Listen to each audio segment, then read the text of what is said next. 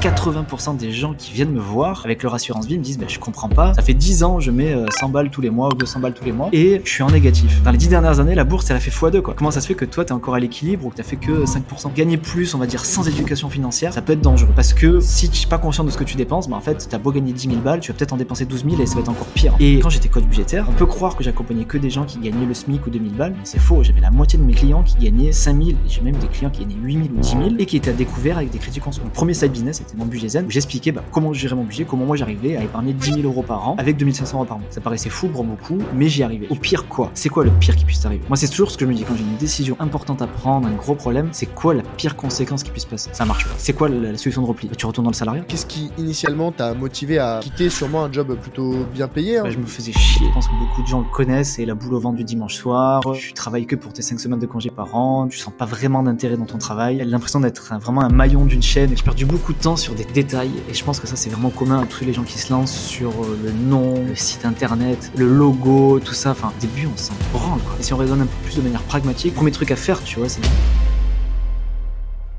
est-ce que vous n'avez pas l'impression de tout le temps changer de conseiller bancaire? En France, on connaît une crise de confiance des particuliers envers les institutions traditionnelles et notamment les banques et les banquiers. Il y a quelques années, c'était pas vraiment un sujet. Qui allait voir d'autre que son banquier pour des conseils en investissement? Sauf qu'aujourd'hui, les règles du jeu ont changé. On peut aller voir des gestionnaires de patrimoine ou des conseillers en investissement indépendants. On peut s'adresser à des courtiers en ligne spécialisés et très compétitifs, voire même on peut se former et devenir autonome dans la gestion de ses investissements. C'est cette troisième voie que j'ai choisie il y a quelques années et qui a également choisi mon invité du jour, Thomas Créton. Thomas, c'est un particulier comme vous et moi qui était intéressé à la base par les finances personnelles et l'investissement. Il s'est formé, il a passé toutes les certifications et accréditations associées à l'activité de conseil en investissement et aujourd'hui il démocratise ces sujets au plus grand nombre, tout comme moi. Pendant cette discussion, Thomas m'a expliqué étape par étape comment est-ce qu'il est passé de particulier sans connaissance à professionnel éclairé du secteur. Si vous cherchez à améliorer votre éducation financière, voire même si vous êtes intéressé et que vous voulez découvrir les dessous du métier de conseiller en investissement, cet épisode est fait pour vous. Bon visionnage.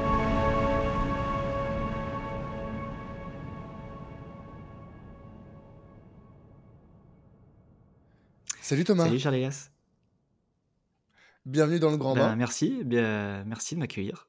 Très content d'être là. Écoute, euh, ça, fait, ça fait plaisir d'avoir un, confrère, confrère euh, conseiller en investissement, confrère euh, podcasteur.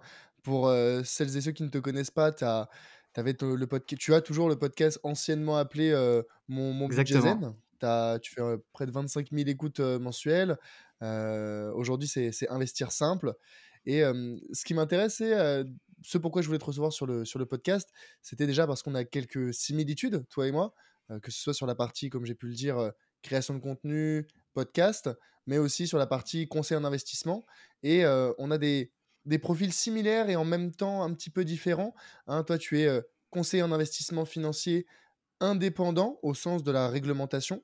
Et donc, on verra plus tard ce, que ça, ce que ça signifie. mais ce qui m'intéressait avec ton profil, c'était que, bah, à la base, un peu comme moi, t'es pas un financier. C'est ça. T'es pas quelqu'un qui a fait des études particulièrement poussées dans la finance. T'as pas eu des expériences en, cabinet de patrimoine ou en banque. et pourtant, aujourd'hui, bah, tu es devenu un petit peu une référence. Oh, hein. dans l'investissement, dans, la gestion des finances personnelles. Et je pense que tu as beaucoup de choses, tu as partagé beaucoup de choses, tu partages encore beaucoup de choses dans tes contenus, certaines philosophies, certains conseils. Et justement, je voudrais parler avec toi bah, finalement de, de, son, de ton parcours un petit peu et de comprendre comment à la base un, un side hustle, un side business, une activité secondaire, c'est progressivement transformé et progressivement devenu ton, ton activité à temps plein. Euh, et donc aujourd'hui, euh, bah, c'est un peu les grandes thématiques dont on parle souvent, c'est euh, est-ce que tu te considères libre financièrement grâce à cette nouvelle activité? Et aussi un petit peu parler de ton activité de conseil en investissement et plus en détail parce que j'ai je reçois beaucoup de demandes par rapport à ces sujets-là. Est-ce que comment est-ce qu'on devient conseiller en investissement? C'est des sujets qui m'intéressent. Est-ce que c'est accessible? Quelles sont les études nécessaires? Est-ce que ça paye bien? Les questions qui, qui, fâchent et dont on a envie de connaître la réponse. C'est un petit peu les, les, grands sujets dont je voudrais parler avec toi aujourd'hui. C'est nickel. Alors il y a pas mal de matière hein, dans tout ce que tu as dit. Je pense que c'est bien. Tu m'as dit le temps que tu as prévu pour l'épisode et je pense que ça va, ça va convenir parce que y a, dans tout ce que tu m'as dit, je pense qu'il y, y, a de la matière à, à discuter. Il y a beaucoup, beaucoup de choses, je pense aussi, je pense aussi. Et donc, euh, bah, peut-être en, quelques mots, j'ai déjà dit euh, quelques grandes lignes. Pour, euh, pour celles et ceux qui ne te, qui ne te connaissent pas, est-ce que tu voudrais ajouter quelques éléments à ta, à ta Bah, présentation? t'as, t'as dit le principal, hein, mais euh, ouais, alors je vais peut-être un peu le, redire, peut-être le dire un peu différemment, au cas où t'as oublié des trucs, mais voilà, donc euh, j'ai créé mon budget zen en 2020, donc à la base j'ai aidé les gens à, faire du, à mieux gérer leur budget, en fait, hein, j'étais coach budgétaire, et j'ai dérivé peu à peu sur l'investissement parce que j'ai, considéré, enfin, je me suis rendu compte que ça intéressait plus mon audience, et même moi en tant que, tant qu'investisseur, enfin à titre perso, j'étais beaucoup plus intéressé et passionné par l'investissement. Et voilà, j'ai vraiment dérivé, on va dire, assez naturellement vers ce- cette niche-là. Et pour ça, ben voilà, on y reviendra, hein, mais j'ai passé mes habilitations pour devenir CIF, pour devenir conseiller. Et, euh, et voilà, et puis donc maintenant, ça, donc j'ai changé de branding hein, en 2000, ben, cette année, en 2023, en mai 2023. Ça a été euh, une belle, belle étape, euh, très compliquée, que je, je te recommande pas de faire, parce que c'est pas, c'est pas facile. Ouais. Euh, et voilà, donc du coup, maintenant, je m'appelle Investir Simple, là, depuis mai 2023. Et voilà, après, tu me diras si tu veux qu'on revienne sur mon parcours, mais comme tu dis, je suis pas du tout un... Enfin, j'ai pas fait d'études dans la finance, à la base, je suis ingénieur. J'ai fait 10 ans, on va dire, dans l'industrie. J'ai eu ce side business, donc j'ai commencé en 2020, et je suis à temps plein depuis début 2022. C'est un peu dans le désordre, euh, ouais. ma, ma présentation, mais voilà, je voulais être bref. Non, non, mais c'était très clair, c'était très clair. Et et justement, euh, alors comme tu dis, tu n'étais pas initialement formé sur ces sujets, c'était plus une question d'appétence, euh, d'intérêt, de passion presque. Euh, je pense que la grande question que beaucoup de personnes se posent quand elles euh, commencent à se former sur ces sujets, c'est où est-ce que je me forme? Comment est-ce que je me forme? Quelles sont les bonnes ressources? Et donc toi, quelles ont été quand tu t'es lancé ou à minima quand tu as voulu te former sur ces sujets, avec quelles ressources tu t'es formé? Je pense comme la plupart des gens aujourd'hui, ben, internet, hein, ça reste quand même le je sais pas, la façon la plus simple et même la moins chère finalement de se former quand on démarre. Parce qu'au début, tu as peut-être pas envie de mettre, heu, 2 balles dans une formation. Donc, heu, j'ai commencé tout simplement avec la curiosité. Je pense que ça, c'est vraiment un trait de mon caractère, de ma personnalité et je pense un gros avantage, on pourra revenir après de enfin, on va dire une une belle caractéristique d'un investisseur, c'est d'être curieux. C'est-à-dire de toujours aller chercher l'info, toujours de comparer.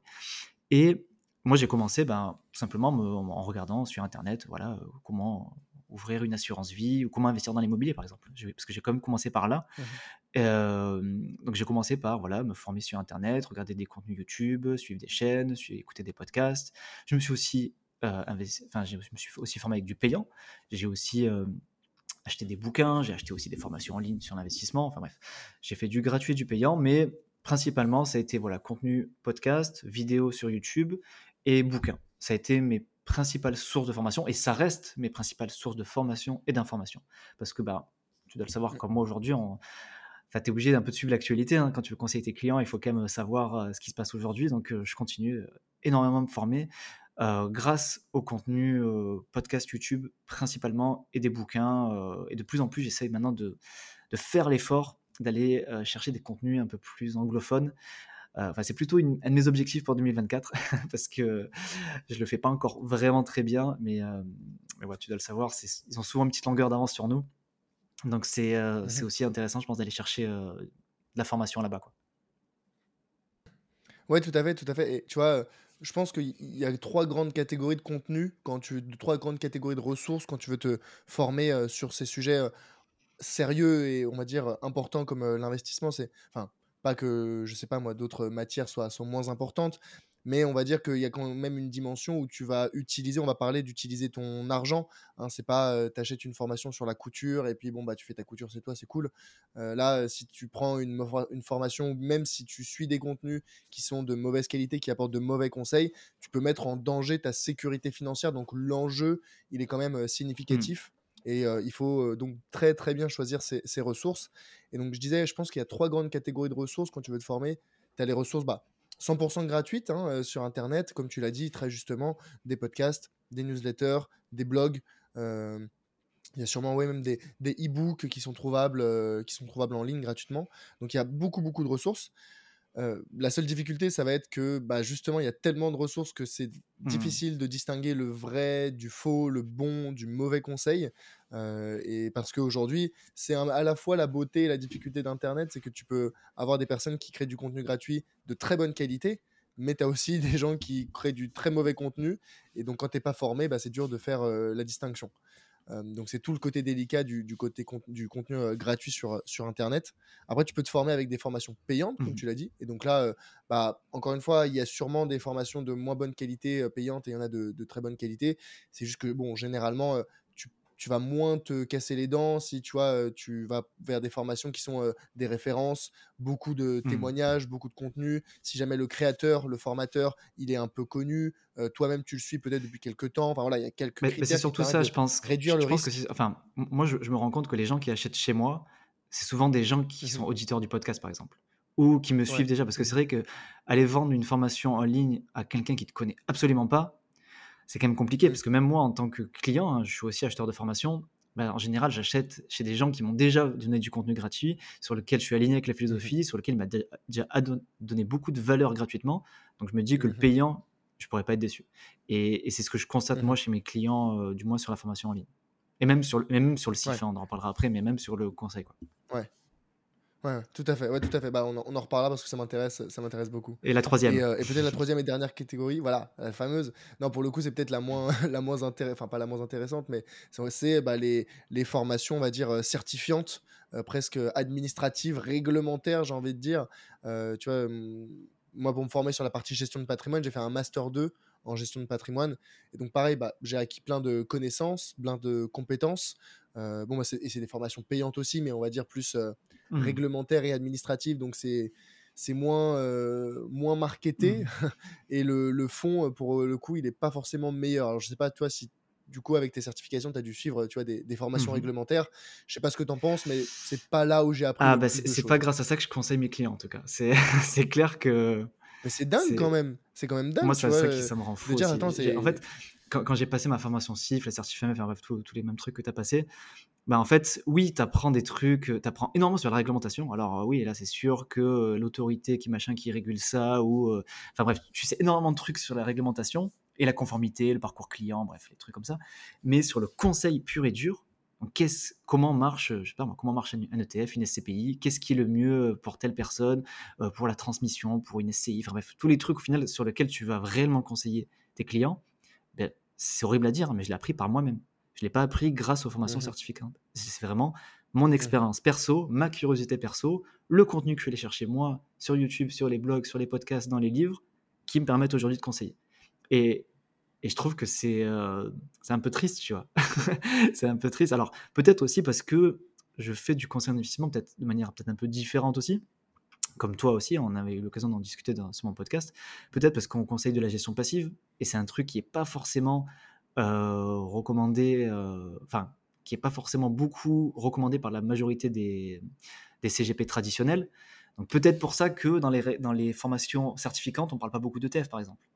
On va parler énormément de mmh, SICAV, mmh. de PCVM, d'obligations, de, machin, mais ETF euh, e action, suivre un indice et tout, ça, je sais pas s'il y avait 10 minutes dans, dans, la formation CIF, c'est le bout du monde, tu vois. ouais. non, c'est ça, non, mais tu fais, tu fais bien de le dire, et je pense qu'il y, y, a une double dynamique, en fait, c'est alors déjà, peut-être petit, euh, petit, petit rappel, hein, dans les produits qu'on conseille dans l'investissement, on a les, les, produits de gestion passive et les produits de gestion active. Euh, les produits de gestion passive, c'est par exemple les ETF, hein, c'est des paniers d'actions qui permettent d'investir de façon passive et diversifiée euh, dans, dans les marchés. C'est très simple, c'est très peu chargé en frais, c'est très performant. Et de l'autre côté, on a les produits de gestion active qui sont les produits habituellement préconisés par les banquiers ou les gestionnaires de patrimoine et qui ont pour objectif de euh, battre le marché, donc faire mieux que la gestion passive. Euh, mais les statistiques montrent que en moyenne et même sur le long, 95% des, fonds actifs euh, sous-performent, donc font moins bien que la, que la gestion passive. Mais bon, ça c'est tout un autre, débat. un autre débat.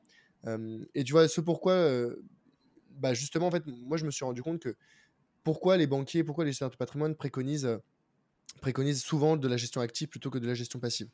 Euh, je pense qu'il y a trois raisons. Déjà, la première raison, ça serait que, euh, bah, tout simplement, ils n'ont pas de conviction dans la gestion passive. Mmh. Et ça, ils ont le droit, j'ai envie de dire, tu vois, selon comment tu t'es formé, selon chez qui tu t'es formé, selon les arguments de la personne en face, bah, faut te forger une mmh. conviction. Et si jamais tu n'as pas eu de bons arguments euh, pour soutenir la supériorité de la gestion passive, mécaniquement, tu vas dire, bah non, moi j'ai une conviction dans la gestion active, donc je vais préconiser de la gestion active. Mmh. Fine, tu vois, j'ai envie de dire, ok. L'autre raison, ça serait que tu n'as jamais entendu parler de la gestion passive. ce serait quand même grave quand, même, quand tu es CGP que tu n'as jamais entendu parler de, gestion passive. Euh. Ouais, mais en même temps, tu vois, euh. Justement, je pense que c'est un peu lié à la, troisième, à la, à la troisième raison. bah, tu vois, moi, quand j'ai fait mon master 2 en gestion de patrimoine, mmh. la gestion passive, mais on n'en parlait pas ah, du tout. pas du hein, tout, du tout. quasiment pas, quoi. Les ETF, les ETF, c'est ah bah ça existe, tu vois, ils te disent que ça existe, mais la, préconisation derrière, ils te disaient pour vous, pour vos clients, bah vous allez recommander, vous allez plutôt sélectionner les fonds, mmh. donc les OPCM, les fonds de gestion active, qui vont eux faire tout le micmac de la location d'actifs et compagnie pour, pour, pour vos clients. Et un, c'est parce qu'ils n'ont pas, sûrement pas une conviction forte dans la gestion passive, mais deux, c'est aussi parce qu'il y a des frais. et ce qui rémunère le conseil, c'est en grande partie bah, les frais pour les, les conseillers non indépendants. Et donc, si tu préconises des ETF à 0,3% de frais, euh, tu vas pas manger grand-chose à la fin de la, du mois. Par contre, si tu préconises des produits de gestion active avec 2,5% de frais, c'est tout de suite plus intéressant. C'est ça. Ouais, d'où le, ouais, et, d'où le, le, le, grand sujet bah voilà, du conseil indépendant et, et, et qui fait que je, pense, après, voilà, je sais qu'il n'y a pas grand monde qui est d'accord avec moi, enfin, surtout les, CGP traditionnels, mais enfin, pour moi, il peut y avoir vraiment une, un risque de conflit d'intérêts et un risque de, de, conseil biaisé finalement, parce que quand tu conseilles un produit qui te rétrocède plus qu'un produit qui te rétrocède moins, mais qui est potentiellement plus performant pour le client, il y, a quand même vraiment un sujet pour moi. Euh, alors, je sais, hein, quand, quand, tu t'inscris à l'ORIAS, il faut que tu fasses une procédure euh, voilà, pour prouver les non-conflits d'intérêts. Donc, je, pense que ça doit être très bien rédigé, très bien justifié par les juristes. Mais moi, c'est quelque chose qui, euh, on va dire, éthiquement, me met mal à l'aise, en fait, de me dire, je vais conseiller à mon client un fonds d'investissement, alors que moi-même, déjà, en tant que particulier, je, n'investis pas sur un fonds. Et. Et j'ai une conviction forte sur le fait que la gestion passive est meilleure que la gestion active, notamment sur deux aspects que tu as très bien dit, qui sont que les frais sont moins importants et que, historiquement, ben, sur 10, 15, 20 ans, 95, 98%, alors j'ai plus les chiffres exacts, il faut regarder l'étude Spiva, hein, j'invite les auditeurs, à ceux qui ne connaissent pas, à regarder l'étude Spiva, celle qui, met vraiment en avant ça, en fait, la gestion active vs la gestion passive. Et euh, donc voilà, je je suis, un, petit peu mal à l'aise finalement à, à, conseiller quelque chose sur lequel je n'ai pas de conviction, enfin, j'ai pas une conviction forte, et euh, mmh bon, raison pour laquelle j'ai mmh tendance à plutôt conseiller la gestion passive aussi.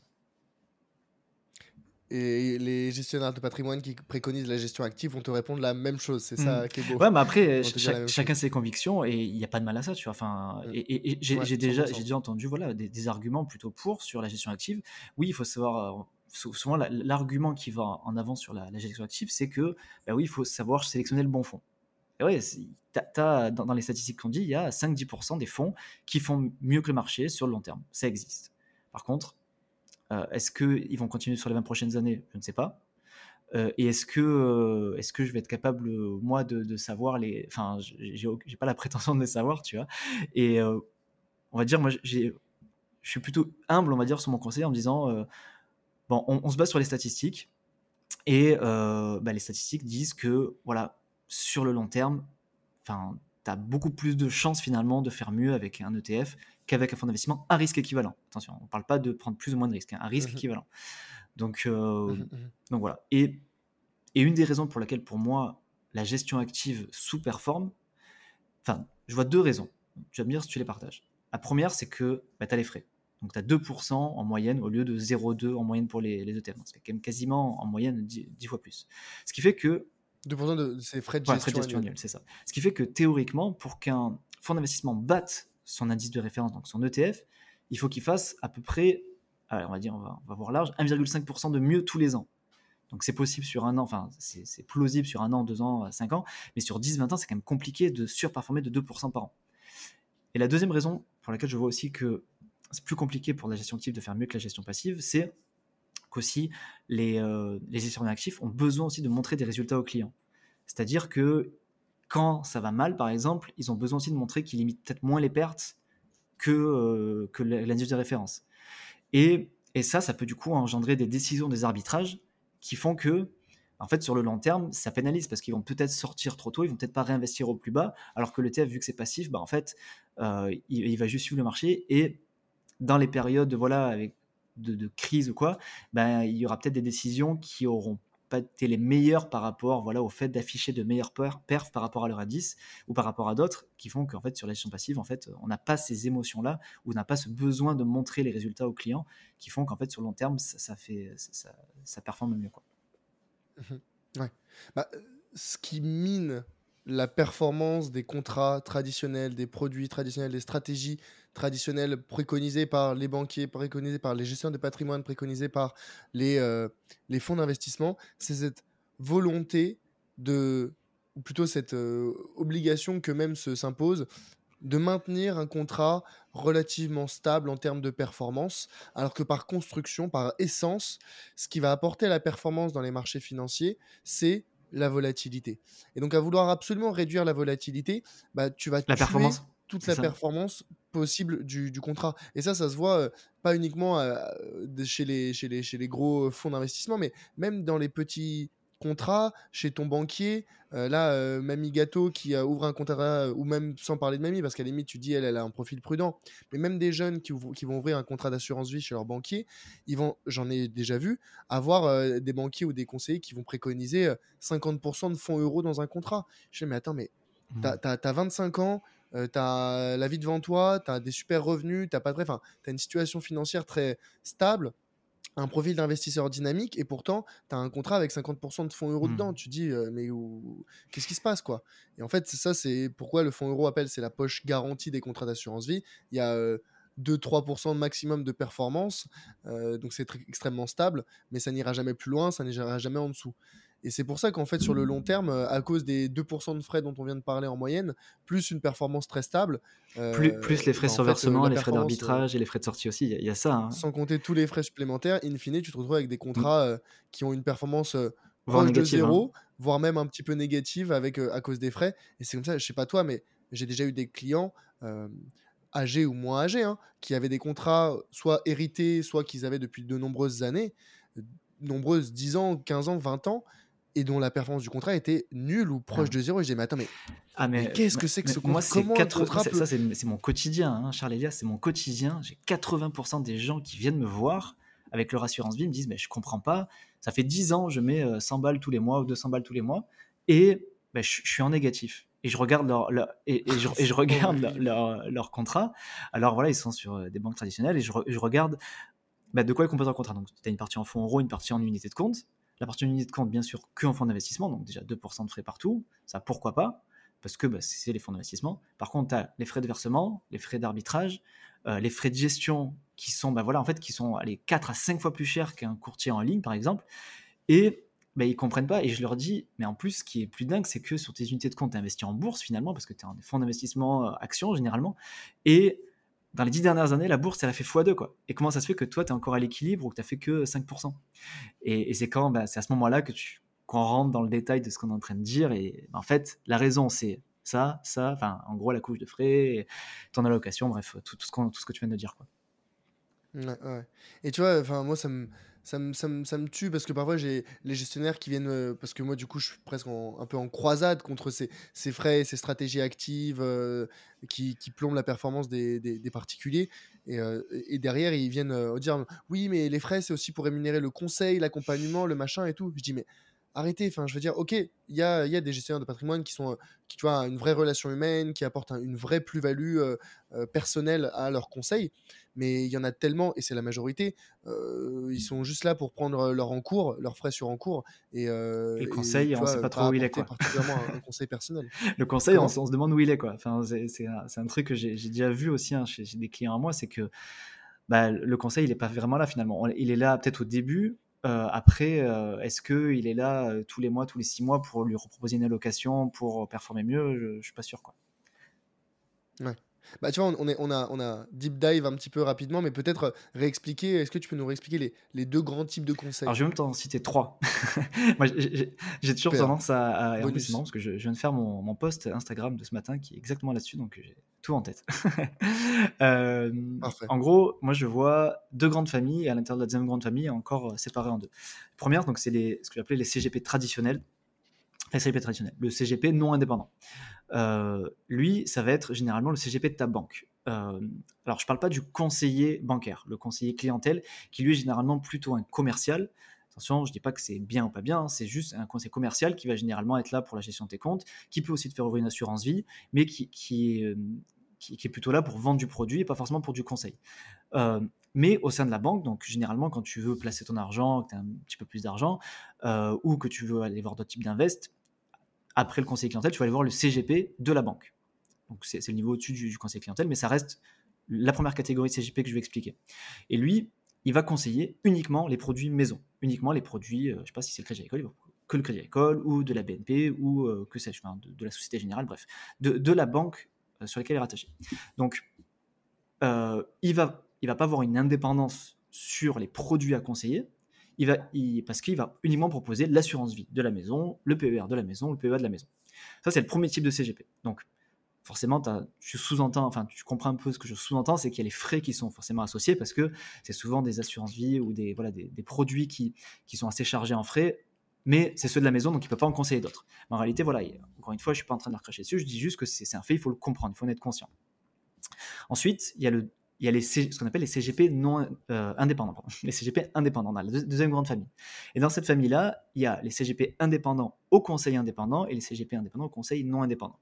Et c'est là d'ailleurs où tous les deux on se divise euh, sur, sur, euh, sur la, branche, si je ne dis pas de bêtises. Les CGP au conseil non indépendant, et du coup, ils n'ont pas, ils ne sont pas affiliés à une banque ou une assurance, ils ont plusieurs partenaires. Donc ils vont pouvoir proposer ils vont avoir une indépendance sur les produits à proposer, donc l'assurance vie, le PEA, ils vont pouvoir présenter un, éventail suffisamment euh, large de choix. Par contre, le conseil n'est pas considéré comme indépendant au sens de la MIF 2 parce qu'il peut percevoir des rétrocommissions. Il peut facturer des honoraires et de, euh, et de la rétrocession. Et le troisième type de conseil, donc ça reste du CGP indépendant, mais au conseil indépendant au sens de la MIF 2. Et ce type de conseiller donc propose, donc il n'a a pas de partenaire proprement dit, dans le sens il ne peut pas percevoir de rétrocommission. Il est obligé de facturer des honoraires. Et s'il perçoit des rétrocommissions, il est obligé de, euh, bah, de la rétribuer au client. Donc voilà les trois grandes familles. Ce que tu appelles une rétrocommission peut-être rétrocommission, c'est euh, par exemple, toi, Charles Elias, tu me, tu me dis je veux mettre 200 euros par mois sur une assurance vie. Moi, je te fais ouvrir une assurance vie chez euh, Tartampion. Sur ces 200 euros, moi, en fait, je vais percevoir un petit pourcentage de la part de l'assurance vie. Donc, imaginons que les frais de gestion sont de 1%, ben, moi, sur ces 1%, je, ils vont me rétrocéder une partie de ces 1%. Donc, par exemple, 0,2%. Bon, c'est évidemment pas les chiffres exacts, mais c'est pour euh, comprendre le principe. C'est que sur les 200 euros que tu as placés par mois, tu auras l'assureur qui va se prendre sa part, mais aussi le conseiller va se prendre sa part régulièrement euh, ben, par l'assureur qui lui rétrocède une petite partie. C'est ça. Donc, c'est presque un peu un rôle d'apporteur d'affaires même si, comme tu l'as dit, euh, tu n'es pas figé avec un partenaire en particulier pour, euh, par exemple, tu as un contrat d'assurance vie à proposer, c'est toujours le même partenaire. Tu peux, avoir, tu peux proposer tous les contrats du, marché. Donc après, c'est un petit peu à toi de faire ta en tant que conseiller, de faire ta sélection, de savoir, OK, avec quel partenaire tu as envie de travailler et ensuite, du coup, de, de, les proposer, de proposer le partenaire le plus adapté, le plus adéquat au client en fonction de ses objectifs, de ses besoins. Exactement. Mmh. Et, du coup, pourquoi est-ce que toi, donc tu t'étais, donc tu l'as un petit peu déjà dit, mais pourquoi tu t'es dit, je voulais mettre indépendant à 100% au conseil indépendant Quel était, quel était le, rationnel derrière? Parce que pour ceux qui connaissent pas, c'est vrai que d'un point de vue administratif et réglementaire, c'est euh, le plus le, la pratique euh, du conseil d'investissement la plus lourde, la plus régulée, la plus j'ai presque un peu envie de dire chiante. Pourquoi est-ce que tu t'es euh, lancé là-dedans? En fait, je t'avoue que j'ai c'était même pas prévu en fait. Quand je me suis lancé en tant que SIF, euh, bah, j'ai fait les formations, j'ai fait voilà tout le, tout le tralala et tout. Et c'est au moment de, de, décider, bon, moi j'ai dit, euh, bon, je vais être indépendant. Au début, j'avais même pas forcément la, connaissance de la distinction entre le indépendant comme toi et, comme j'ai décidé de le faire. Et en fait, en discutant avec l'association AMF euh, sur laquelle tu es obligé hein, d'adhérer pour pouvoir être inscrit à l'ORIAS, en discutant avec le juriste, et c'est lui qui m'a expliqué ça. Et moi, sur le coup, je dis, bah non, moi je je veux pas toucher de rétrocommission. En fait, ça, me paraissait. Euh, j'avais pas envie. J'avais vraiment envie que mon conseil ne soit pas euh, biaisé par une potentielle rétrocession plus importante euh, par un partenaire qu'un autre. Donc, j'ai décidé ça. Alors, est-ce que c'est bon choix ou pas? Je ne sais pas. je sais que c'est un business model qui est décrié par la plupart des CGP en disant non, mais ça, c'est pas périn, c'est pas possible et tout. Moi, j'ai envie de dire aujourd'hui, ça va. Vraiment, je n'ai pas à m'en plaindre. et puis, je pense qu'on pourra en discuter après. et ouais, il y, a vraiment ce, côté. J'ai vraiment envie de facturer du conseil, en fait. J'ai vraiment envie de, de dire, OK, je suis là et j'ai pas envie d'avoir le moindre intérêt. j'ai pas envie d'avoir le moindre potentiel intérêt supérieur à celui du client. Je veux vraiment l'aligner avec celui du client et quelles que soient finalement les, comment dire, les, les, contraintes administratives que ça peut procurer. Mmh Alors, mmh pour être honnête, j'ai jamais fait l'autre façon de faire, donc je ne sais pas quelle est la différence en termes de contraintes administratives. Et je vais être aussi très honnête avec toi, j'exclus pas un jour peut-être de passer bah, de ce côté-là. Alors, voilà, je, je, sais pas, tu vois. Tant, dans trois ans, je me rends compte mmh que, bah, en fait, le, business model, effectivement, il est compliqué. Parce que c'est vrai que finalement, pour l'instant, moi, j'ai pas de, j'ai pas de revenus passifs liés à mon activité mmh parce mmh que j'ai pas d'encours. Tu vois, déjà, je fais pas de RTO, donc de réception transmission d'ordre. Donc, l'argent ne transite jamais par mois. Et donc, du coup, moi, je, je, n'ai pas, je ne touche pas une, rémunération en fonction de l'encours géré parce que je ne gère pas d'encours en fait. Mmh. Je, gère uniquement, on m'appelle, on me dit, OK, moi, j'ai 100 000 à placer, comment je fais? Je lui dis exactement la stratégie, enfin bref, je lui explique tout ce qu'il faut. Mais après, soit il est autonome, soit après, on peut faire un point annuel et je facture au rendez-vous, mmh. mais j'ai n'ai pas de revenus issus de son encours régulier. Et c'est pour ça d'ailleurs que ce modèle est assez mmh. décrié, parce que, enfin, assez décrié. Beaucoup disent que bah, ça, c'est pas périn parce que oui, tu n'as pas, pas de, salaire euh, automatique. Il faut toujours soit trouver nos clients ou alors avoir un client qui est OK pour ben, euh, payer un rendez-vous annuel pour faire le point. Quoi. Ouais, bien sûr. Bah, c'est ça, c'est en fait tout le sujet. En fait, pour que les gens se rendent compte, hein, aujourd'hui euh, en France, à minima, 95, 95% des CGP sont non indépendants au sens de la réglementation. Même, même, plus. Hein. Alors, ça, c'est l'AMF qui le dit. Et euh, j'en ai parlé avec euh, un autre confrère euh, qui est comme moi, donc MIF2. Et, je vais être honnête, hein, moi, dans le monde aujourd'hui des CGP, pourtant, je, suis comme toi, hein, je suis un peu dans, cet écosystème. Donc, je commence à, connaître mmh pas mal de gens. Alors, évidemment, c'est que en ligne, je connais pas non plus tout le monde. Je, je connais aujourd'hui que trois personnes, dont moi, qui suivent vraiment au sens MIF2. Et en discutant avec le confrère avec qui je discute beaucoup, il m'a dit en réalité, on est beaucoup moins de 5% en fait. On, est, on doit être 1 ou 2% en fait, de tous les CGP à être réellement euh, indépendants au sens MIF2. Ça, ça, ça, ça m'étonne pas beaucoup. C'est juste, euh, bon, entre 95, 98, euh, mmh. ouais, mais voilà, c'est minoritaire, très, très, très largement minoritaire. Et en fait, pourquoi? Et ça, c'est important que les particuliers le, comprennent quand ils choisissent leur conseiller, c'est que c'est pas bien ou pas bien l'un ou l'autre, c'est juste un mode de fonctionnement qui convient à certains profils et pas à d'autres. Et donc, tu vois, dans le, fond du sujet, c'est que dans de la préconisation, dans du conseil indépendant au sens de la réglementation, comme pour toi, bah, comme tu l'as dit très justement, la seule et unique rémunération que tu touches, ce sont les honoraires. Donc, il faut les facturer et il faut les payer, ces honoraires. Et généralement, alors je ne sais pas comment tu fonctionnes, si c'est avant ou après, mais très concrètement, c'est euh, bah voilà, ma prestation, c'est euh, X euros et on va en parler juste après. D'ailleurs, ça m'intéresse de savoir combien, combien je coûte, combien tu coûtes, combien tu factures, euh, pour que les gens se rendent compte un petit peu. Mais voilà, c'est de l'argent qui va sortir de la poche du client. Et ça, tout de suite, bah, c'est comme si tu allais dans un magasin ou d'aller chez le coiffeur ou d'aller chez, voilà, peu importe, recevoir une prestation de service ou un produit, bah, tu vas devoir le payer concrètement de ta poche et ça sort. là où c'est moins douloureux de passer par du conseil non indépendant, c'est que, comme on l'a dit, la rémunération du conseiller passe en partie, voire même parfois en totalité, par des rétrocessions. Et les rétrocessions, là où c'est un peu, je trouve, pernicieux, c'est que euh, on ne les sent pas. Mmh. Dans le sens où, comme tu l'as dit très justement, moi je mets 200 euros sur mon contrat d'assurance vie, bah, j'ai 1% de frais qui partent indépendamment du conseiller, de mon conseiller, etc. C'est les 1% de frais de gestion du, de l'assureur. Donc là-dessus, c'est ah bah, comme ça, c'est entre guillemets un dollar. Et en plus, sur ces 1%, bah, il y a une partie qui revient euh, à mon conseiller. Donc in fine, moi particulier qui investis comme ça, j'ai presque l'impression de rien payer, alors que je le paye ce conseil. Mais on va dire que le ressenti, je ne sors pas mon chéquier pour te faire un chèque euh, ou pour payer, euh, pour payer mon assureur. Et donc là-dessus, c'est moins, euh, c'est moins douloureux. Donc il y a des personnes qui vont dire, bah moi, je j'aime pas sortir de ma poche un billet pour te payer maintenant, et ils ont le mmh. droit. Mais par contre, sur le long terme, et c'est ça, on pourra en reparler plus en détail, bah, les frais de gestion, ça finit par coûter plus cher que des prestations d'honoraires payées one shot. Et à l'inverse, il y en a qui se disent bah non, moi je préfère payer moins cher sur le long terme parce que euh, j'ai conscience de l'impact des frais sur, sur le long terme. Et auquel cas, du coup, je préfère payer, je préfère payer one shot. Peut-être pour tu vois, que les particuliers se rendent compte. C'est vrai que je pense que c'est très compliqué pour un particulier de d'estimer ce que ça va lui coûter, que ce soit à court terme avec du conseil non indépendant ou à long terme, et c'est encore plus dur à long terme, sur du conseil, sur du conseil bah, non indépendant avec mmh. des frais, etc. Pour que les, particuliers se rendent compte aujourd'hui, une prestation de conseil avec Thomas Créton, euh, ça coûte Alors, avant de répondre au tarif, je vais juste dire euh, un truc, enfin, je vais rebondir sur ce que tu dis, que c'est ce qui est super mmh intéressant et qui est mon argument principal, parce que c'est vrai que moi, quand j'ai quand quelqu'un en, rendez-vous découverte euh, gratuit et, qui, et quand je lui annonce le prix, bah, c'est vrai que bah, des fois, il se dit Ouais, bah attends, ça me coûte ça, alors que quand je passe par mon CGP, c'est gratuit, tu vois, entre guillemets, c'est gratuit.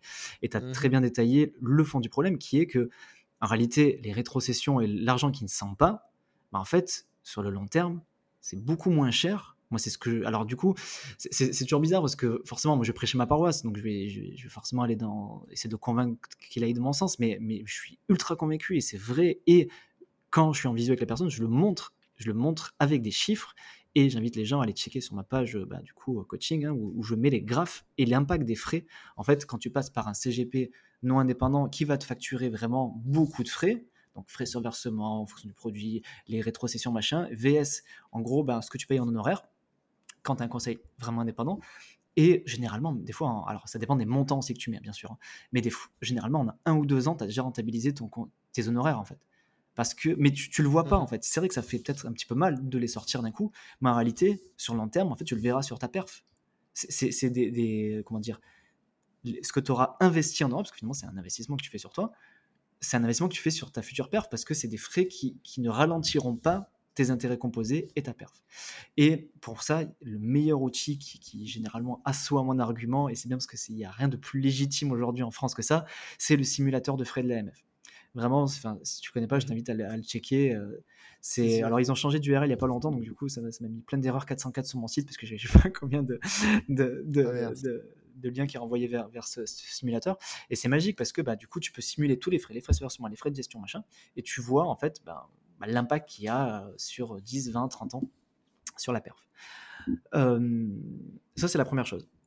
Et du coup, pour, je vais répondre à ta question sur le, sur le tu me demandais le tarif, ouais. Donc, je, généralement, moi, je, sépare. Euh, alors, je tiens à préciser, je fais un petit disclaimer quand même sur le tarif. C'est le tarif que je dis aujourd'hui, ils peuvent évoluer, tu vois. C'est euh, dans les temps, ils ont déjà évolué parce que j'ai eu beaucoup de demandes, donc voilà.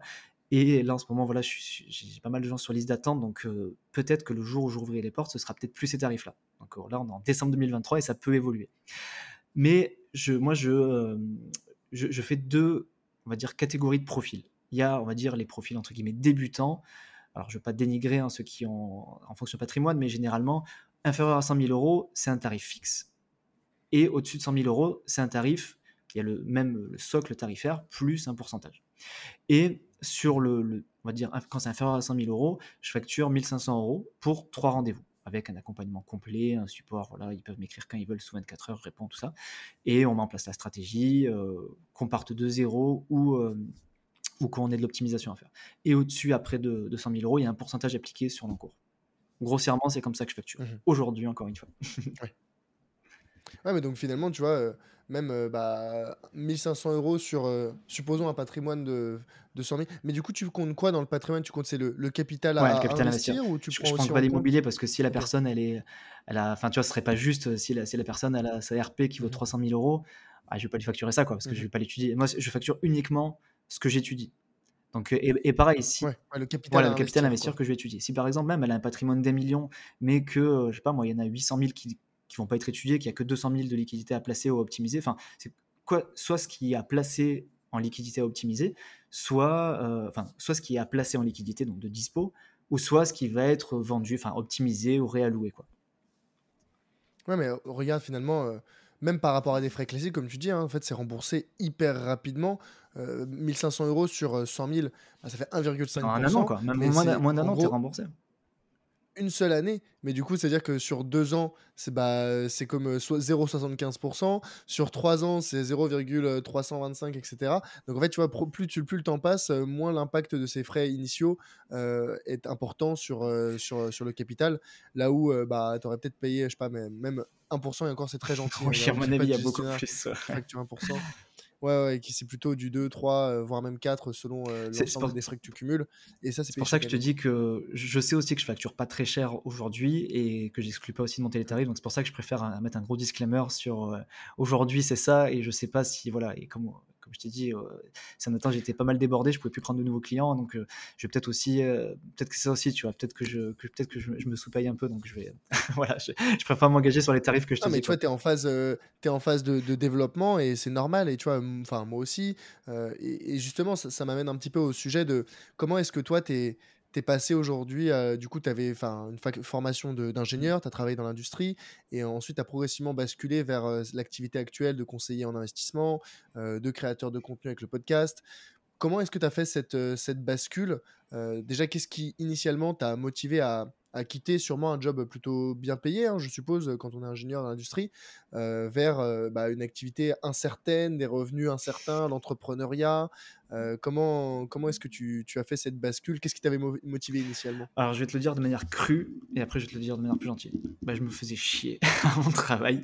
C'était vraiment. Enfin, voilà c'était j'ai fait le parcours classique de bah, je suis plutôt bon élève à l'école donc voilà j'ai fait un IUT puis une école d'ingé puis bah, voilà euh, après, j'ai un peu voyagé quand même. Euh, je fais voilà, un an en Australie, un an en Amérique du Sud. Bref, ça c'est une autre partie de ma vie. Mais voilà, j'ai quand même pas mal voyagé. Puis entre-temps, bien sûr, j'ai travaillé.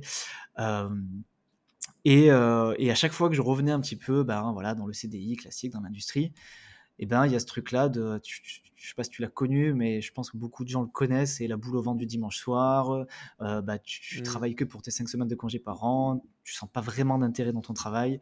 Euh, l'impression d'être vraiment un maillon d'une chaîne et qu'en fait, bah, tu n'apportes pas vraiment de plus-value finalement. Enfin oui, tout le monde était contre mon travail, je travaillais très bien, machin, j'étais augmenté, je montais en échelon et tout, mais ça me enfin ça, me saoulait quoi. Ça m'intéressait en fait ça m'intéressait pas. Ça m'intéressait pas. Pourtant euh, enfin la, technologie et la science sont des sujets qui m'intéressent. Mais ce que je faisais clairement c'était de la gestion de projet. Et j'étais un maillon dans une chaîne dans des grands groupes où ça avance pas. Enfin c'est vraiment mais infernal quoi. Essaies de faire bouger les choses ça avance pas. Bon. Ça faisait un moment voilà que voilà en fait, même dès mon premier travail en 2012, quand j'étais revenu d'Australie, euh, euh, enfin, dès mon premier travail, je dis bon, je ferai pas ça toute ma vie, c'est sûr. J'ai mis quand même 10 ans hein, avant de, tout quitter, mais voilà. Et j'ai commencé, le déclic, il a vraiment eu lieu au retour de mon deuxième voyage. je vais faire une petite chronologie euh, au cas où. Hein. Donc, je suis diplômé en 2010, 2011, je pars en Australie, je fais un an de voyage. Je reviens en 2012, je fais mon premier taf, je travaille deux ans. Donc, la déprime, donc qu'est-ce que je fais? Je veux repartir en voyage, j'épargne pendant deux ans, je me refais un voyage en Amérique du Sud pendant un an. Je reviens après en 2015 à Paris. J'avais jamais habité à Paris en plus.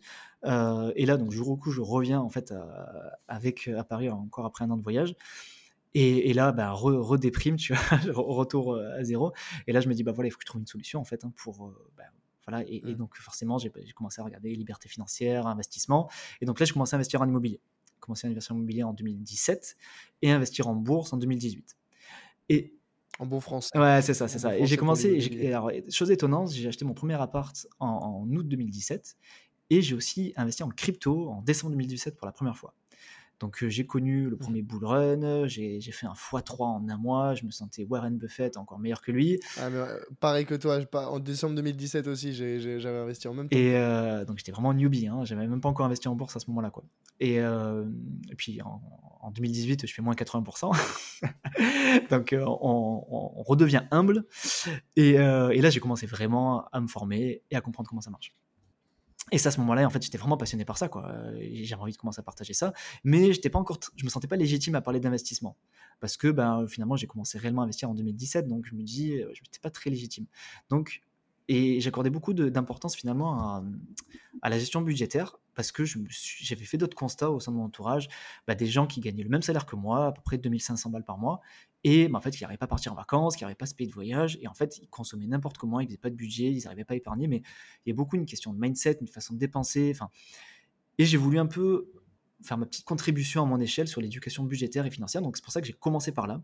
mon premier side business, c'était mon, donc mon budget zen, où j'expliquais bah, comment gérer mon budget, comment moi j'arrivais à épargner 10 000 euros par an avec 2500 euros par mois. Ça paraissait fou pour beaucoup, mais j'y arrivais, tu vois. Et euh, voilà, Mmh j'ai basé mon, mon business, euh, mon side business là-dessus. hein. Le podcast, à la base, il parlait de ça. Et de plus en plus, ben, au final, la gestion de budget, c'est cool, c'est très important. Je reste convaincu que c'est super important de savoir gérer son budget, de savoir épargner, parce que c'est de là que ça part, bah, après l'épargne d'investissement, et même l'épargne de précaution, enfin bref, plein de notions d'éducation financière. Mais au bout d'un moment, la gestion de budget, on fait vite le tour, tu vois. Euh, une fois qu'on a, on a appris à gérer un budget, machin, ça, ça devient quand même un peu, un peu redondant. Et, euh, et j'en avais un peu marre aussi de parler d'économie. Enfin, j'ai aussi changé, un peu shifté mon mindset aussi sur ça, où faire des économies, c'est bien, mais il faut aussi apprendre à gagner plus, à performer. J'ai vu que pas longtemps, tu as fait un post LinkedIn là-dessus qui m'a beaucoup parlé.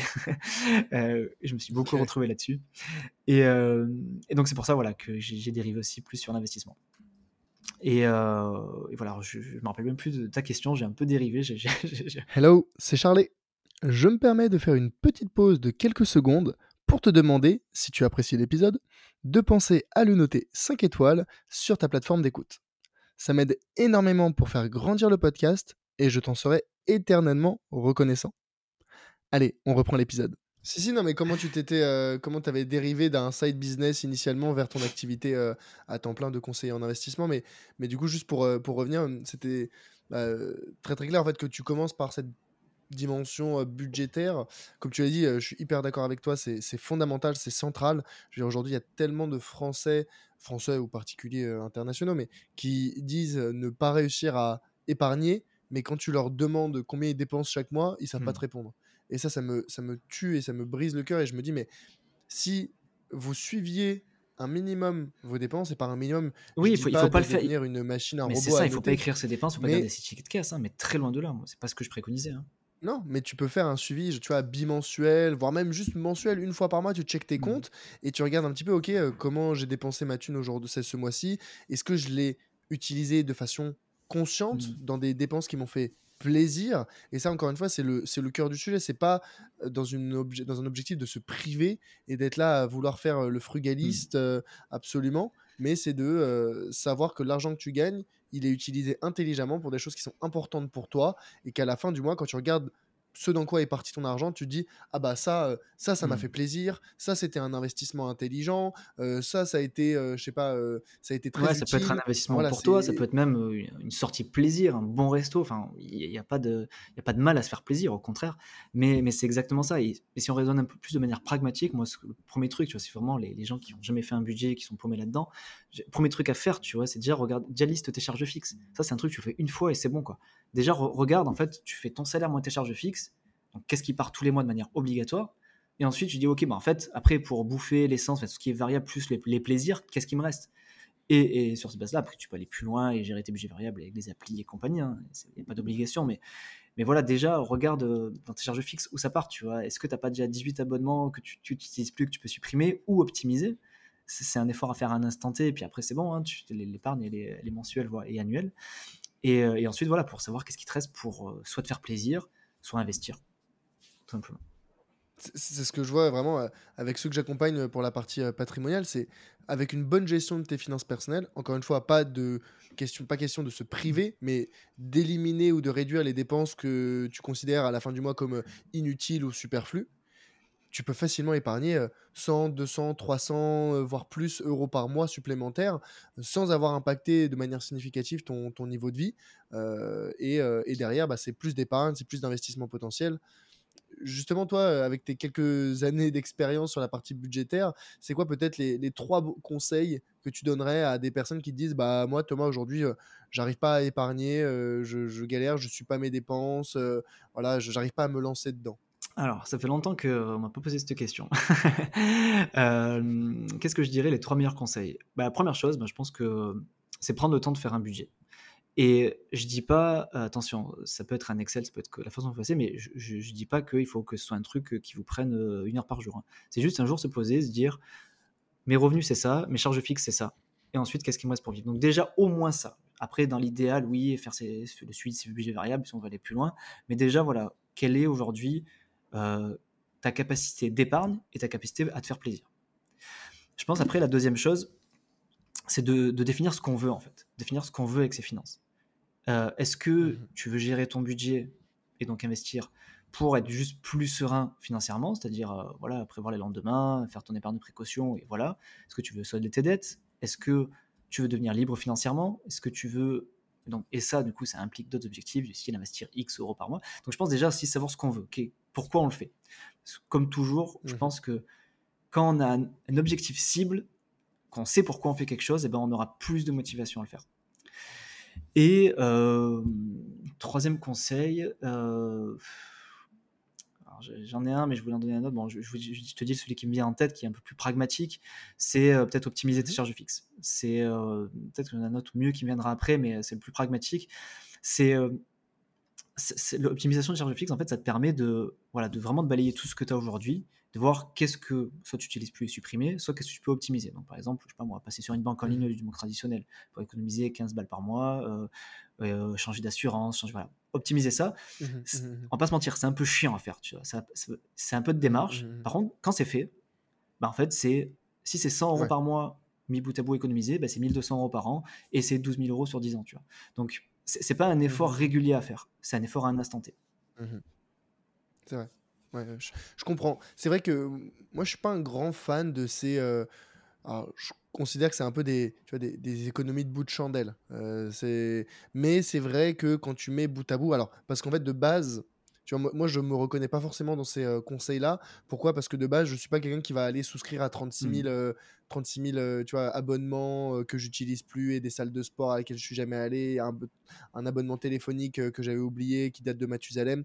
Enfin, tous ces sujets-là, ça me, ça me parle pas forcément, mais mais c'est vrai que pour, je pense, beaucoup de personnes, surtout tu vois, des personnes peut-être un peu plus âgées, qui ont plus de recul et donc qui, dans leur vie, ont souscrit à différents sujets, à différents produits, qui ont jamais trop renégocier leur contrat, bah, comme tu dis, euh, c'est 20 euros plus 1 mmh. euro plus 1 euro plus 1 euro, ça, ça finit, par, euh, ça finit par, être, par être significatif. Mais euh, peut-être que tu disais au début, lister les charges fixes. Moi, ce que je préconise, c'est en fait déjà de, bah, de lister, de lister toutes les dépenses de manière mmh. holistique, globale, hein, sur peut-être 2-3 mois. Alors sur un mois, c'est pas forcément mmh significatif parce que tu peux avoir eu des dépenses particulières ou au contraire pas de dépenses particulières. Mais sur 2-3 mois, sur 3 mois, je considère que ça commence à être significatif. Et tu fais déjà un premier bilan, un état mmh. des lieux. Et honnêtement, genre, tu vois, de, catégoriser tes dépenses sur 3 mois, ouais, ça va te prendre peut-être quoi, aller une heure à tout casser de faire ça.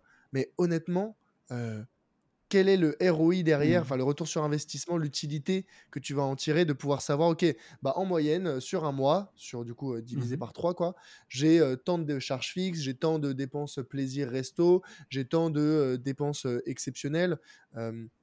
et ensuite, moi, ce que je fais, et c'est un peu la, la, petite touche, le petit twist, c'est de, pour chacune de ces dépenses, indiquer si ça a été une dépense, alors, fixe, obligatoire, et sinon, c'est une variable. Et dans les variables, dire, est-ce que c'était une dépense, bah, très importante mmh. en mode genre c'était du plaisir mais vraiment j'aurais pas pu je sais pas le resto avec la famille tu vois euh, bah là j'allais pas dire non j'y vais pas pour économiser des sous tu vois ça, ça, passe mal. Donc ça c'est très important. Et ensuite euh, moyennement important et ensuite pas du tout important voire même euh, mmh. inutile tu vois je sais pas genre le, le kebab à rentrer à 4h du matin parce que t'étais euh, un petit peu alcoolisé et que bon t'avais pas forcément besoin de ça. Après besoin tu me diras sur le moment si c'était probablement ah, c'était un besoin euh, vital sur le moment. c'était un besoin vital mais voilà je veux dire ou, partir aller à une soirée en Uber alors que tu aurais pu prendre le mmh. métro enfin bref plein, ce genre de dépenses qui sont certes agréables mais loin d'être obligatoires. Et juste toutes les toutes celles que tu as catégorisées en dépenses un peu inutile, j'ai envie de dire, bah celles-là, tu les, celles-là, si tu les supprimais, quelles auraient, quelle aurait été l'économie? Et souvent, ça, je pense, dépasse les économies de, de bout de chandelle. Bah, après, moi, je, je, suis, je suis quand même d'accord avec toi sur le fait que moi aujourd'hui, tu vois, c'est la raison pour laquelle je fais plus de coaching budgétaire, parce que clairement, ça me mmh. fatiguait de balayer les charges fixes en disant ouais, tu peux faire ci, machin et tout. et, et, je pense que voilà, pour voilà 5, 10 euros par, enfin, tout cumulé en fait. alors oui, ça, en fait pense pour certains types de profils, ça peut être pertinent. Pour d'autres, bah non, on va pas, on pas s'emmerder à passer 10 heures, machin. Mais je donne quand même une petite astuce pour ceux que ça intéresserait, en tout cas ceux qui veulent vraiment optimiser, c'est que moi finalement à la fin, euh, vu que là j'allais pas passer mon temps coaching budgétaire à, balayer les charges fixes de chacun, euh, en fait tu as des outils aujourd'hui qui existent qui te le font à ta place. Ça, c'est quand même cool, tu vois. Tu as des Mm. outils comme Origami, hein, ça a été un de mes partenaires pendant longtemps, que je fais du coaching budgétaire. En gros, tu, tu rentres ton compte, ils te disent, OK, tu as telle et telle facture, tu peux optimiser ça, ça et ça, et on fait les démarches à ta place. Et ça, c'est quand même cool, tu vois. Ah ouais, Donc, mal je donne quand même l'astuce, tu vois, pour... L'idée, c'est comme tu, tu dois le savoir, le temps et de l'argent, et l'idée, c'est pas de passer 10 heures à économiser euh, 10 balles. Donc, si ça, ça intéresse des gens, allez checker des, des plateformes comme Origami, donc ça s'écrit avec un E à la fin. Euh, Enfin voilà, bon, aujourd'hui, je, je travaille plus avec eux parce que je... C'est le bon plan. euh, Ouais, c'est le bon plan, le bon plan que de, de reste gestion budgétaire, euh, même si voilà, aujourd'hui je bosse plus trop avec eux parce que voilà, je fais plus de gestion budgétaire, mais, mais voilà, clairement sur la partie charge fixe, euh, je- je- j'envoyais la majorité de mes clients sur ce genre de truc parce que bah, au moins tu te fais pas chier, tu n'as pas de paperasse, ils font tout à ta place et euh, en plus ils savent sur quoi tu peux économiser, quoi. Ça, t'as même pas besoin de chercher. Voilà. Petit, petite astuce. Non, mais très très clair. Et tu as mentionné un point, euh, un élément important. Tu as dit, euh, bon, les économies, c'est bien, mais il y a un moment, il faut, penser, faut commencer à penser à gagner plus. Et ça, c'est peut-être l'histoire de ma vie. C'est, je, tu vois, pareil, au début, tu es énormément dans la gestion budgétaire, dans le contrôle de tes finances, en te disant, ah bah, je vais épargner un peu plus. Plutôt, je vais Mm. dépenser moins pour épargner plus et pour investir un peu plus, ce qui est une façon hein, d'investir plus.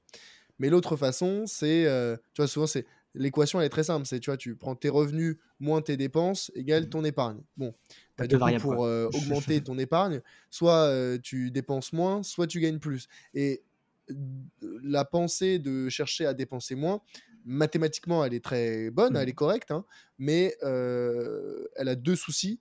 Un, c'est que bah, tu as un plafond. Il y a un faut- moment, faut même tu t'ailles peux pas quoi. dépenser moins que ce que tu gagnes. Euh, donc, euh, donc, il y a un moment, c'est- t'es t'es limité euh, au niveau des économies que tu peux faire. Et deux, c'est quand même une euh, mentalité, je pense, un peu euh, réductrice, ou en tout cas frugaliste, à se dire bah, je vais me priver ou je vais Mm. réduire certaines dépenses. Alors, quand c'est des dépenses inutiles, très bien, mais quand on commence à réduire des dépenses qui nous font quand même un peu, au fond, euh, plaisir, qui sont agréables, qui améliorent notre niveau de vie, bah, ça commence à être pénalisant. Euh, et je trouve que là, on, dépasse un petit peu les, les limites de ce qui est euh, Mm. sain. Et, et donc, la solution qui, selon moi, est plus pérenne, plus long terme et surtout qui ne présente pas de plafond, c'est l'idée de chercher à gagner plus. Alors, mais bien sûr, c'est moins facile que de chercher à dépenser moins. Et encore, tu me diras, ça dépend. Mais euh, c'est une mentalité beaucoup plus, beaucoup plus saine. Comment est-ce que toi, déjà, tu as eu un petit peu. Donc, moi, j'ai clairement eu ce shift de mentalité euh, il n'y a pas très longtemps, en plus, il y a quelques mois, je dirais. Euh, et ça m'a impacté profondément sur ma vision, tu vois, de, du rapport à l'argent, de l'entrepreneuriat, de gagner plus, de dépenser, etc. Comment est-ce que toi, tu as eu ce, changement de mentalité euh, et, comment ça se traduit, comment ça s'est traduit dans des actes concrets? Alors, c'est super intéressant ce que tu dis parce que je, je vais, je vais l'aborder, je vais répondre sous deux façons. Il y a un peu l'ancien moi, mais que je réponds, que je pense un peu toujours, et euh, le nouveau moi qui va te parler.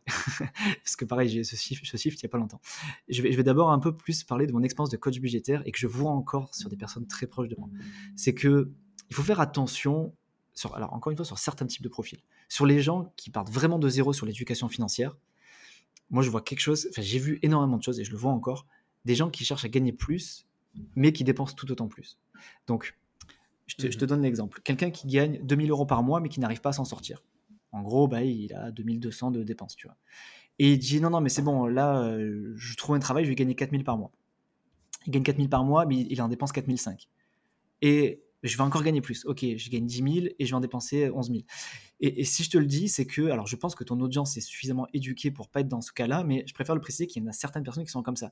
Et, et encore des très proches à moi, tu vois, j'ai encore été confronté à, ce- à ce- à cette discussion-là avec quelqu'un de ma famille il n'y a pas longtemps et, qui, me fait mal au cœur parce que, et, voilà, c'est quelqu'un qui est vraiment, qui a pas d'éducation financière du tout, donc c'est pour ça que je pense pas que ce soit les gens qui t'écoutent, c'est pour ça que c'est au cas où il y a a certains qui nous écoutent qui sont dans ce cas-là ou qui connaissent des gens dans ce cas-là, c'est que gagner plus, on va dire, sans éducation financière, ça peut être dangereux. Parce que si Mhm. tu n'es pas conscient de ce que tu dépenses, bah en fait, tu as beau gagner 10 000 balles, tu vas peut-être en dépenser 12 000 et ça va être encore pire, en fait. Et quand j'étais coach budgétaire, on peut croire que j'accompagnais que des gens qui gagnaient le SMIC ou 2000 balles, mais c'est faux. J'avais la moitié de mes, de mes clients qui gagnaient 5000 et j'ai même des clients qui gagnaient 8000 ou 10 000 et qui étaient à découvert avec des crédits conso. Donc, c'est pour ça que je, fais- je te fais le gros disclaimer de voilà, il y a quand même une partie de moi qui a envie encore de dire attention, gagner plus, oui, mais si tu sais où part ton argent déjà. Donc, sur certains profils, gagner plus n'est pas forcément une bonne idée. Mais je pense pour les gens qui nous écoutent, oui, clairement. Et même pour les gens aujourd'hui qui me suivent et qui, et je sais que je m'adresse à cette audience-là aujourd'hui, j'ai eu ce chiffre de mentalité parce que justement aujourd'hui, je suis passé sur l'investissement. Donc j'accompagne des gens qui font l'investissement, donc généralement qui n'ont plus ces soucis de, euh, bah, qui, savent un minimum qu'ils ont, voilà, qui ont au moins leur épargne de précaution, qui, qui savent euh, épargner, enfin qui ont les bases de l'éducation financière et qui savent au moins dans les grandes lignes où va leur argent. Et dans ces cas-là, effectivement, je suis complètement d'accord avec toi. Euh, réduire ses dépenses, c'est bien, mais au bout d'un moment, ça a ses limites en fait. Et il faut, il faut trouver d'autres leviers. Et pour ça, rien de mieux que, que diversifier ses sources de revenus. Alors, on peut, pour augmenter ses revenus, je vois deux façons. Hein. C'est soit, euh, bah, alors, pour les salariés, tu peux demander une augmentation de salaire, mais ça a quand même ses limites, tu vois. Au mmh. bout d'un moment, tu, peux être augmenté et tout, mais euh, bah, tu as un plafond, quoi pour moi, les, deux seules façons de, où il n'y a vraiment pas trop de plafond, c'est l'entrepreneuriat, où finalement, bah, ton revenu, mmh il n'a pas de plafond. Tu peux gagner bah, en fonction de ton chiffre d'affaires, hein, donc ça dépend de ce que tu mets en place et de comment ton entreprise prospère. Et la deuxième façon aussi d'augmenter tes revenus, ça va être avec les investissements, finalement. Euh, en, investissement, en, investissant dans des, euh, dans, des dans des produits, dans des, actifs qui te génèrent des revenus passifs, donc qui augmentent tes revenus, que à leur tour, tu, tu réinvestis pour faire marcher les intérêts composés. Mmh, mmh. Ouais, ouais, tout à fait. Bah, tu vois, la partie salaire, moi, ce que je dis souvent, c'est que quand on est salarié, euh, on ne gagnera jamais plus, notre salaire ne sera jamais supérieur à ce qu'on rapporte mmh, à la bah boîte. Mécaniquement. Ah, Sinon, le, patron, euh, il ferait faillite. Enfin voilà, ça marche pas comme ça. Donc, il y a un plafond qui est très, très, très concret, qui est la valeur que tu es capable de générer euh, pour ta boîte enfin pour la société pour laquelle tu, travailles. Donc il y a, y, a ce plafond-là. Quand tu es entrepreneur, il y a aussi un plafond, mais on va dire que il ne dépend que de toi. Là où le plafond quand tu es salarié, bah, il va dépendre de l'ancienneté de la boîte, de, tu vois, de, ton secteur, de ton poste aussi, parce que pour une même boîte, bah, si tu es graphiste ou si tu es comptable ou si tu es sales, bah, tu vas pas rapporter la même chose à la, à la boîte. Euh, et donc, euh, il y a aussi bah, le, la position. C'est est-ce que tu travailles chez Google ou est-ce que tu travailles euh, dans une petite PME pas très connue qui, a, qui est très locale Tous ces éléments-là, ils sont indépendants de toi. ils ne dépendent pas de toi et ils impactent pourtant tes, tes revenus. Alors que quand tu es entrepreneur, tout ne dépend que de toi. Dans le sens où, moi, je, je, formule ça, j'ai un peu une équation dans ma tête sur les revenus de l'entrepreneur, c'est que tes revenus quand tu es entrepreneur sont égaux à euh, un, la capacité, enfin la valeur que tu es capable de générer euh, auprès d'une certaine audience, d'un public, mhm. d'un marché, euh, multiplié par ta capacité à vendre, c'est-à-dire à communiquer, à créer une offre et à communiquer cette offre à ce marché. Les, deux sont très importants, hein, les deux sont aussi importants, c'est-à-dire que tu peux être tu peux avoir une, une, créer une valeur incroyable, mais si tu es incapable de vendre cette valeur, de la transmettre, bah, tu vas pas gagner d'argent. Et à l'inverse, tu pourrais euh, tu pourrais avoir, euh, tu pourrais être le meilleur sales du monde, mais si derrière ton produit il est vraiment, il répond pas à un marché où, où le marché est tout tout petit petit petit, où c'est un marché euh, qui n'a très qui a très peu de moyens, je veux dire bah tu vas pas tu vas pas gagner beaucoup d'argent non plus. Mais à minima, j'ai envie de dire ça dépend de toi. Donc si jamais t'es pas bon en sales, et eh bah tu peux te former en sales. Et si jamais l'offre que tu crées elle est pas forcément intéressante, bah c'est à toi d'apprendre à construire une offre une offre irrésistible. Et donc le, plafond de tes revenus il ne dépend que mmh. de toi. Euh, et ça, je trouve que c'est très, très, très important. Euh, certains vont se dire, bah non, moi, je préfère, entre guillemets, dépendre d'un employeur et qui euh, va m'apporter une certaine stabilité des revenus. Donc, ce qui est important, et je comprends qu'il y a certaines personnes qui, pour qui la stabilité des revenus est plus importante que le montant des revenus.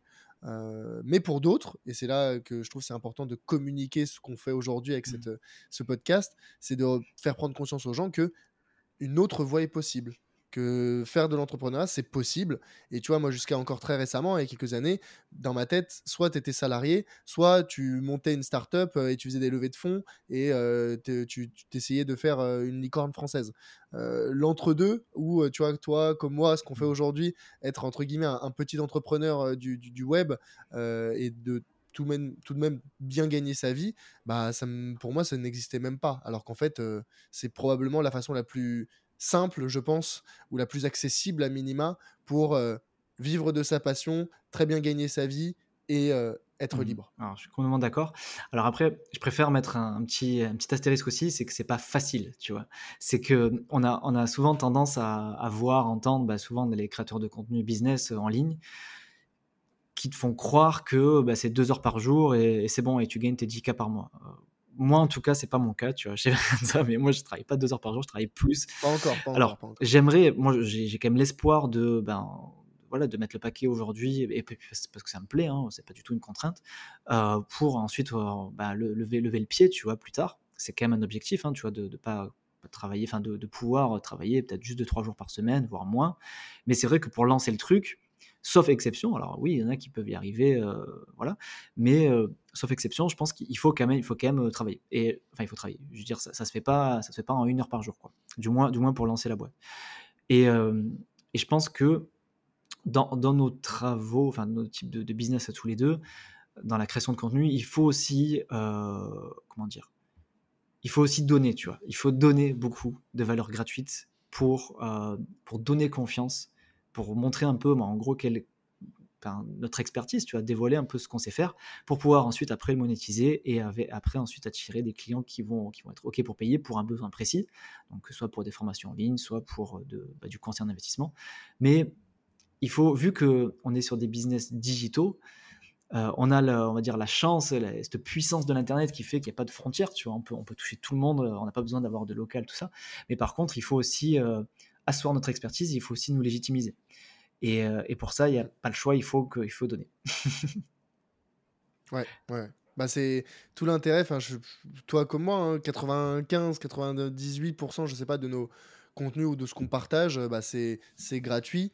Euh, c'est pas uniquement dans une démarche euh, commerciale ou marketing, c'est aussi dans une démarche euh, de pédagogie, de démocratisation euh, de nos Mm. sujets, euh, de d'apporter de la valeur à un maximum de personnes. Et c'est ça aussi, tu vois, ceux qui se lancent et qui se disent, ok, bah, tu vois, quand tu veux te lancer et commencer à proposer une offre, à créer un side business bah, tu as plusieurs façons de t'y prendre. Et soit euh, bah, pour communiquer ton offre, soit tu parles à, tes, à des proches. Bon, ça, c'est une première façon. En termes de scaling, limité, de passage à l'échelle, c'est un peu délicat. Euh, Mais après, tu peux faire soit de la prospection, euh, des ads, des publicités, euh, du cold call, des emails, soit tu fais euh, de l'organique, donc c'est de la création de contenu. Et donc là, tu diffuses sur notamment les réseaux sociaux, par email. Voilà, du- tu donnes du contenu, tu donnes du contenu gratuitement. Faut pas. Enfin, il y a tellement de personnes qui se disent, bah moi je vais créer du contenu et en fait elles se disent, ah bah au bout de trois semaines ou deux semaines ou un mois, ah bah j'ai pas eu de retour, les gens ils viennent pas acheter chez moi, je comprends pas. Ça Un peu prend plus de temps. Ah, ça prend énormément de temps. temps. L'organique, c'est ce qu'il y a de plus puissant. L'organique, créer du contenu, c'est ce qu'il y a de plus puissant sur le long terme, mais ça prend du temps. Il faut vraiment que les gens. euh, moi, j'ai des gens qui viennent me voir et qui prennent euh, mes services ou mes produits euh, et qui me disent bah, écoute, moi, ça fait six mois, ça fait un an que je te lis euh, tous les jours sur LinkedIn, que je lis ta newsletter chaque semaine, que j'écoute tous tes épisodes de podcast. Euh, donc, tu te rends compte, la lifetime value pour certaines personnes avant le passage à l'action, elle est très, très, très, très lente. Et il faut que les, les particuliers qui se disent bah, je voudrais lancer un, un side business, il faut qu'ils aient en tête cette nécessité de prendre le temps. Euh, et, et toi, justement, comment est-ce que tu avais fait un peu peut-être ce, ce switch euh, avant de passer à plein temps? Est-ce que tu, tu, tu, tu touchais, tu avais commencé en parallèle de ton job précédent Comment tu comment as fait? Alors, euh, avant juste avant de te répondre, j'ajouterais un truc. Tu as parlé de patience, mais j'ajouterais la persévérance aussi. Tu vois, il faut être Mhm. patient et persévérant, et régulier. Très important. Mhm, mhm. Et ensuite, pour te répondre, euh, j'ai commencé en 2020, juste avant le Covid. J'avais lancé euh, premier blog. Alors, comme beaucoup, j'ai fait l'énorme erreur de passer six mois à faire un site internet qu'au final, après, je n'ai même pas utilisé. Donc, un truc que je referai jamais aujourd'hui. Euh, je commencerai.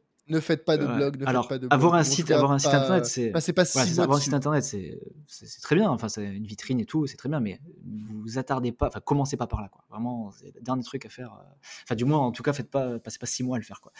Euh, ouais, j'avais commencé ça et j'avais eu des soucis avec euh, la pub Facebook. Enfin bref, je te passe les détails, mais j'ai dû tout recommencer six mois après en plus. Changer de nom en compagnie. J'avais commencé avec le Covid et j'avais commencé donc le ben, business pendant que j'étais encore salarié, donc en 2020. Et j'ai j'ai à peu près deux ans deux ans où voilà, je crée du contenu régulier. Donc, euh, je faisais des articles, des articles, des sur mon site. Principalement, c'était articles et, et, euh, contenu Instagram. Pendant six mois, au bout de six mois, j'ai lancé le podcast. Donc, c'était en septembre 2020. Et euh, bah, depuis, j'ai jamais lâché. Mais tout ça, c'est en parallèle de ton. de C'est en parallèle job. de mon job, ouais, à partir de 2020. Et comment tu t'organisais? Tu faisais ça le matin, le soir, heu, pendant le job, le Alors, week-end? j'avais, heu, dès que j'avais un petit peu de moins de charge de travail pendant mon job, bah, j'en profitais, tu vois? Clairement. Heu, mais, j'avais quand même un job à temps plein, donc c'était quand même un peu compliqué, mais sinon c'était soir et week-end, hein. Soir et week-end, alors j'avais pas Ouais. encore d'enfant aussi à l'époque, donc ça aidait pas mal. Là maintenant, c'est, maintenant le soir et week-end, je travaille plus. Enfin, ça m'arrive quand même le soir, certains Ouais. certains coachings, mais le week-end maintenant je coupe vraiment. Mais avant, ouais, c'était soir et week-end. Et heu, donc ouais, c'était quand même intense, hein. Hem et heu, j'ai eu voilà, j'ai commencé, je te dis, à peu près mi-2020. Après le podcast, j'étais pas sur fréquence là, tu vois? Je faisais un épisode tous les 2 semaines. L'article, j'en faisais moins. Enfin, tu vois, j'ai j'étais Mmh moins de temps, j'avais pas de newsletter encore. Enfin, je faisais pas encore de formation aussi, donc j'avais moins de choses à faire. Mais je faisais quand même beaucoup de contenu. Mais je commençais à monétiser aussi, donc j'avais quand même des coachings, hein, qui venaient et tout. Donc je commençais déjà à facturer et alors c'était pas beaucoup, mais au bout d'un an et demi, j'ai commencé à entrevoir la possibilité que oui, il y avait moyen d'en vivre.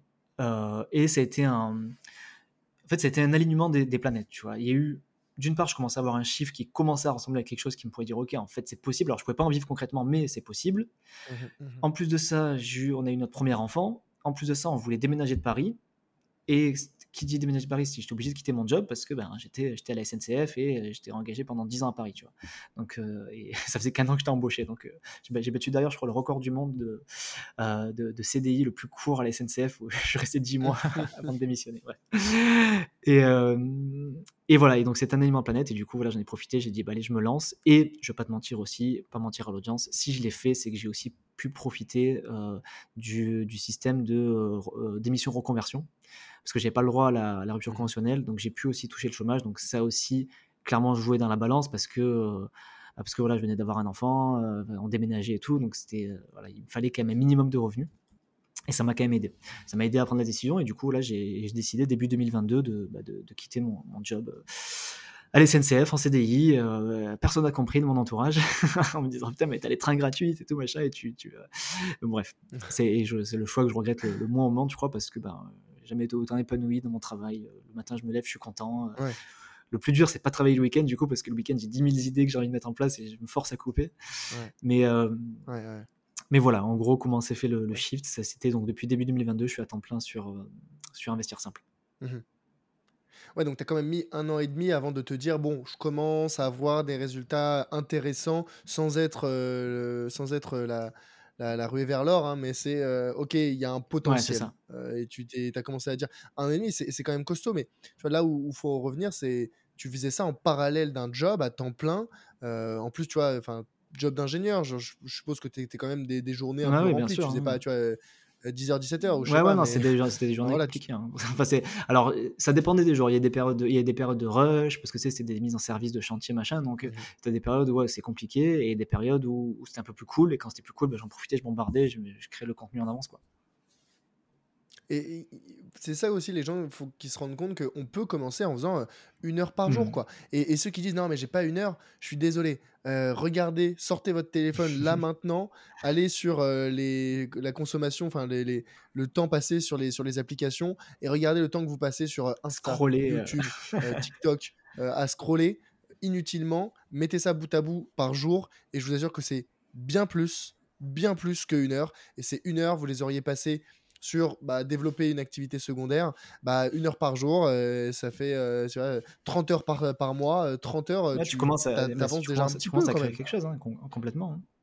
Clairement, clairement. Et donc en une heure, on peut faire des choses. Il faut se lancer. Il faut pas se dire ah bah j'ai pas le temps de faire tout ce que je veux. Non, c'est step by step, euh, progressivement. Et puis bah euh, de, demain, quand tu auras plus de temps, euh, bah tu pourras peut-être passer une heure et demie. Il y a des jours où tu peux passer une heure et demie. Et puis bah tu peux passer les week-ends aussi il faut pas il faut pas se dire non mais moi je veux faire euh, tout ou rien euh, c'est ça marche pas comme ça ou bien c'est très compliqué c'est des situations délicates et tu as, mentionné un point important le jeu des, des, allocations et des aides tu vois bah moi à titre personnel aussi hein, moi, alors moi j'ai pu partir avec une rupture conventionnelle mmh. dans mon job précédent euh, et donc ça m'a permis de toucher les, les allocations euh, chômage et ça ça a été un énorme soutien ouais pas uniquement financier, mais psychologique mmh. aussi. De me dire, OK, là, j'ai pendant, alors moi, c'était 18 mois, c'était pas 24 mois, mais pendant 18 mois, euh, je vais toucher un revenu qui est en plus plutôt confortable parce que je touchais, je gagnais bien ma vie euh, dans mon ancienne vie de consultant. Et donc, euh, ne pas avoir à stresser sur est-ce que je vais pouvoir payer mon loyer ou payer manger le soir, enfin, manger tranquillement et vivre finalement correctement, ça a été un, énorme, un énorme soutien. Tu vois, moi, j'ai un ami qui s'appelle Julien Song. Ah, que tu ah moi, je suis à fond sur les échecs. Moi. Des, ah, je le connais, trop bien. C'est un ami à moi, ouais. Bah, je l'ai reçu sur le podcast il y a, il y a, il y a longtemps. Je suis fan de sa chaîne. et justement, voilà, bah. On lui fait, on fait un coucou à Julien. Et justement, il me disait que lui, il n'avait pas eu de plan quand il a quitté son job de consultant. il n'a pas, pas d'allocation chômage et il s'est lancé un peu en mode YOLO. Et je dis, bah, tu vois, c'est parce que lui, c'était encore plus hard dans son job précédent, c'était mmh. burn-out énervé. Enfin, la contrainte de partir, elle était, elle était assez urgente pour lui. pour toi comme pour moi, on n'était pas en train de mourir, je pense, dans notre job précédent. Donc on a pu partir de façon un petit peu plus chill, un petit peu plus délicate. Mais voilà, faut, faut avoir les deux en tête. Si vous êtes ultra pressé, bah, c'est possible de partir en mode YOLO sans, sans, sécurité, sans filet de, de, sécurité. Je ne le recommande pas, mais des gens l'ont fait. Mais tu vois, des gens comme toi, comme moi, bah, avec cette sécurité financière des aides, des allocations, ou même ne serait-ce qu'un pécule de côté, mmh avoir mis pas mal d'épargne en te disant, bah là, j'ai des sous sur lesquels je peux me reposer pendant 3 mois, 6 mois, 12 mois. le temps de lancer et bah, tout, ça, même, tu, te crées finalement ton allocation chômage. Alors du coup, il faut l'anticiper, quoi. Il faut, il faut être, voilà, dire que cet argent-là, il va te permettre de, compléter ton salaire pendant 6-12 mois, le temps que ça se lance. Et ouais, c'est clair. Hein. Mais, mais ouais. Il faut pas avoir peur, quoi faut pas avoir peur. Il y a tellement de gens qui disent Ouais, mais non, mais moi, je vais pas oser demander une, une, rupture conventionnelle ou je sais pas quoi. Là, on est en train de parler de, de ta vie, en fait. C'est potentiellement le projet de ta vie que tu pourrais lancer avec ces aides-là. Sans, sans ces aides-là, et je comprendrais parfaitement, t'oses pas te lancer c'est mmh. fine, hein, c'est compréhensible, c'est raisonnable même. Mais donc, vas-y, quoi. Je veux dire, là, on est en train de parler des prochaines années de ta vie, potentiellement un épanouissement que tu retrouverais dans aucun job salarié ailleurs. Ça mérite que bah, tu portes tes coronesses et que tu y ailles et que tu demandes cette rupture conventionnelle ou que tu demandes, enfin, voilà, que tu te débrouilles. Et encore, parce que moi, j'avais pas 5 ans d'ancienneté, mais si tu as 5 ans d'ancienneté, tu peux même obtenir. c'est ce que j'ai fait moi, la démission en reconversion. rupture conventionnelle. C'est comme ça que j'ai réussi à le parce que je peux pas avoir la, la rupture. Et après, pour appuyer un peu ton propos et pour motiver les gens aussi à passer à l'action sur euh, s'ils veulent lancer leur business, c'est au pire quoi? C'est quoi le pire qui puisse arriver Moi, c'est toujours ce que je me dis quand j'ai une décision importante à prendre, un gros problème, c'est quoi la pire conséquence qui puisse passer? Ça marche pas. Bon. Et c'est quoi après C'est quoi la solution de repli? Bah, Tu retournes dans le salariat Enfin, tu vois, à, moins que tu sois vraiment avec un, as un seul employeur en France et que tu n'as que lui et qu'après tu te le mets à dos machin. moi, je sais que voilà, j'étais dans voilà, ingénieur dans l'industrie. Ah, tu remets ton CV sur la PEC, tu as, 15 coups de fil le lendemain. Enfin, j'exagère un peu, mais retrouver du travail, j'aurais pas de souci, tu vois. Et, et, je pense que si tu as un peu d'expérience, que tu as la trentaine, que tu as 5-10 ans d'expérience dans, dans ton domaine, je ne pense pas que tu vas trop galérer à retourner dans le salariat. Alors peut-être que psychologiquement ce sera pas facile bah, de dire euh, bah voilà je reviens là où j'étais avant, mais au moins tu auras essayé. Clairement.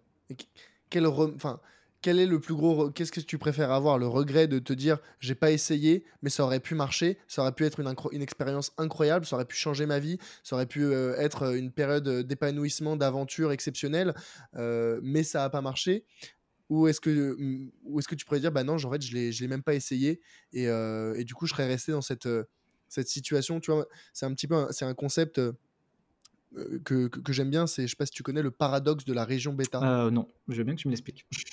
le paradoxe de la région bêta, c'est un concept qui explique que finalement, il y a certaines situations dans lesquelles tu te retrouves qui sont vraiment pas ouf. Exemple, un job qui te passionne pas, euh, dans lequel euh, bah, tu passes tes journées presque, tu vois, euh, un peu à t'ennuyer, t'es pas particulièrement épanoui, tes, tes, collègues t'emmerdent, enfin voilà, tout, ce que, tout ce que tu veux, c'est en mode bon, bah vraiment, ma, ma, vie elle est pas ouf, en tout cas sur le, plan professionnel, mais c'est pas assez mauvais pour me motiver à partir.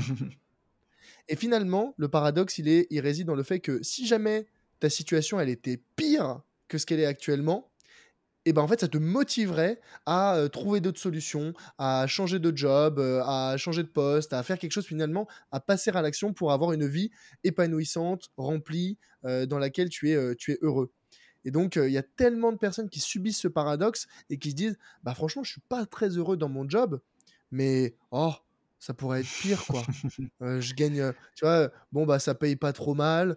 Euh, ah bah je fais pas des très gros horaires. Alors certes, hein, je me dirais pas heureux et épanoui. Mais moi je m'en à la fin du bah, mois, machin, j'ai ma stabilité, je peux partir en vacances.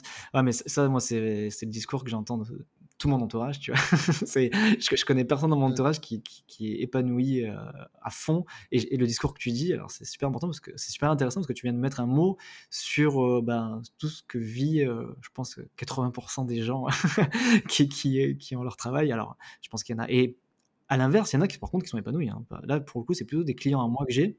Et heureusement, c'est des clients à moi qui viennent me voir vraiment pour investir et qui me disent, moi, la liberté financière, ça m'intéresse pas l'entrepreneuriat, ça m'intéresse pas parce que je kiffe mon travail de salarié. Et ça, mais c'est trop bien, tu vois. Enfin, si euh, tu arrives à, à, lier le, euh, la stabilité du salarié avec ben, la passion, ben, c'est trop bien, tu vois. Mais, euh, mais c'est vrai mmh. que ce que tu dis, il y, en a, il y en a quand même plein dans, dans ce cas-là, quoi. Bah ouais, c'est ça. Et, et encore une fois, c'est de se rendre compte que c'est c'est possible de lancer son, son, activité, de faire autre chose en parallèle, de commencer à faire une heure par jour, puis deux heures. Puis voir si ça nous plaît aussi, quoi. voir, si, voir si ça plaît. Ça, ça permet de, de, tester, euh, de tester l'idée, voir si c'est déjà, voilà, ça, ça, peut faire remplacer un salaire, et puis, puis voir aussi si ça, ça plaît de faire du business en ligne. Mais là, on parle de business en ligne, mais après, il n'y a pas que le business en ligne aussi. Hein. Tu, peux monter mmh une boulangerie, enfin bref, tu peux faire un business plus traditionnel. Hein. Bah, Ouais, c'est il y, a plein c'est vrai que tu vois, euh, moi je vois un peu la différence entre euh, le business de service euh, en mmh. ligne et tu vois, ma, copine par exemple, elle, elle fait, bah, elle a une entreprise, elle est entrepreneur aussi, mais elle fait du produit mmh. physique. Et je bah vois la difficulté, la différence. Bah, alors c'est beaucoup plus difficilement mmh. scalable et tu as des problématiques qui te paraissent lunaire quand tu es dans le service. Exemple, ah bah le, le, le, produit est resté bloqué à la poste, ah bah les frais, de trans les frais de livraison ils ont augmenté, ah bah en fait le produit il est arrivé avec un défaut de mmh. fabrication. Tu vois, c'est des trucs où quand tu fais du service, tu es là en mode genre, c'est tellement compliqué. Donc bon, encore une fois, il y a des, certains business, certaines passions qui mmh, nécessitent d'avoir un produit physique, donc c'est mmh. fine. Hein. Mais le plus simple pour commencer, c'est très très largement d'avoir. Euh, surtout que ça, ne te demande pas en euh, fait d'investissement en temps et en matériel en mmh. fait. En matériel, très peu. Enfin, je sais pas, si tu, veux lancer ton mmh. podcast, euh, tu as besoin d'un micro, quoi. Et ça te coûte 100 balles. Enfin, moi, j'exagère, mais, mais oui, on n'exagère même pas, en fait. Mmh. ça coûte vraiment ça. Non, euh, et t'as pas besoin de locaux, tu as besoin de louer, tu pas besoin de, de, la poste. pas... De capex, d'investissement initial. C'est vraiment, tu besoin de, rien, finalement, sans business. Parce que ça qui est bien, c'est que tu peux tester l'idée finalement en plus de ton taf sans, euh, sans prendre trop de risques financiers. Investissement euh, d'argent, quoi. Et alors que c'est vrai que quand tu lances euh, ben voilà, une boulangerie, un bar tabac, un marque, de vêtements, c'est vrai que les investissements initiaux, ils sont, sont pas les mêmes, quoi. Tu prends quand même plus de risques. Ouais, ouais, ouais. Ouais, clairement. Et justement, du coup, ça, ça m'intéresse de comprendre comment est-ce que toi, tu es passé de cet intérêt et cette création de contenu gratuite à un business, une activité rentable. comment tu as créé tes premiers produits, tes premiers services? Comment tu, l'as, tu les as pricés? Enfin voilà, c'est, ça a été quoi les étapes pour passer d'un hobby à une activité financièrement rentable? Alors j'ai commencé par une formation en ligne. bah, sur la gestion de budget, alors je ne rappelle plus comment elle s'appelle déjà, je crois qu'elle s'appelait Épargner malgré les imprévus, elle s'appelait. donc voilà, j'ai expliqué en gros ma méthode de gestion budgétaire et comment épargner plus et comment faire face aux imprévus. Parce que c'était les difficultés euh, qui revenaient le mmh. plus dans la gestion budget. Hein, c'est ouais, c'est bien beau, des machins, mais il y a les imprévus. Donc, c'était ma formation initiale. Alors, j'ai pas fait un chiffre, un petit chiffre, mais j'ai fait un chiffre. Parce que moi, à la base, quand je l'ai lancé, je me suis dit, ouais, mais attends, je la vends même pas et tout. Tu vois, j'avais une toute petite audience. Mais j'ai quand même lancé. Et quand j'ai vu que des gens ont acheté et ont été contents, parce que c'est aussi tout aussi important, parce que c'est bien beau que les gens achètent, mais j'ai envie qu'ils soient contents de ce qu'ils achètent, euh, ben ça m'a, c'était, on va dire, la première étape de monétisation et aussi en parallèle euh, bah, le coaching. J'ai aussi bah, proposé mes services de mmh coaching sur la gestion budgétaire. Donc on va, dire mmh plutôt dans l'inverse. Hein. J'ai commencé d'abord avec le coaching, que je facturais vraiment, vraiment pas cher, mais vraiment ridiculement bas, parce que c'est syndrome de l'imposteur, j'avais pas confiance, machin et tout, j'étais encore en phase de thèse, donc euh, les premiers clients ont vraiment bien profité de, ça. Après, j'ai augmenté voilà, petit à petit mes tarifs en fonction de, bah, voilà, de ma légitimité, de mon expérience. Et voilà, et ensuite, au bout de ouais, 6 mois, 1 an, j'ai lancé ma première formation euh, sur la gestion de budget, et euh, puis ensuite, vu que j'ai commencé à parler d'investissement, ben, j'ai lancé des formations sur l'investissement aussi. Donc, on va dire, la première étape, c'était du coaching, la formation, et puis maintenant, l'autre façon, c'est le, sponsor de podcast, qui n'est pas tout le temps, mais mmh. qui arrive de temps en temps, où voilà, je, rémunère, enfin, je me fais rémunérer par des partenaires euh, sur du sponsoring de podcast. Donc, en, gros, c'est aujourd'hui mes mmh, mmh. trois façons de gagner de ma vie avec Investir Simple. C'est voilà, à mmh. peu près un tiers, un tiers, un tiers, je dirais. Même s'il me faudrait un peu plus de recul pour avoir, euh, avoir un peu plus mmh. de, de data, mais euh, c'est à peu près bien réparti entre les trois. Ouais. Du coup, ce que tu appelles coaching, c'est le- la- l'accompagnement patrimonial euh, C'est ça, c'est ça. Enfin, j'ai encore, tu vois, le, le réflexe de coaching budgétaire, donc je dis encore coaching, et j'essaie d'ailleurs m'en- m'enlever le- l'étiquette de coaching, parce que c'est pas vraiment du coaching. Enfin, Ouais.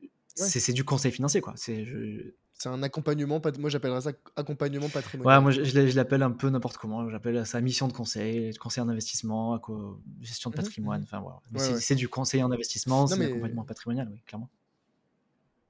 Et c'est bien parce que c'est relativement bien. Il y a une bonne synergie, je pense, entre les, les, les, les, canaux. Euh, alors bon, le, sponsoring, je pense que c'est un petit peu euh, à part. C'est en plus, comme tu dis, en plus, c'est pas à chaque fois.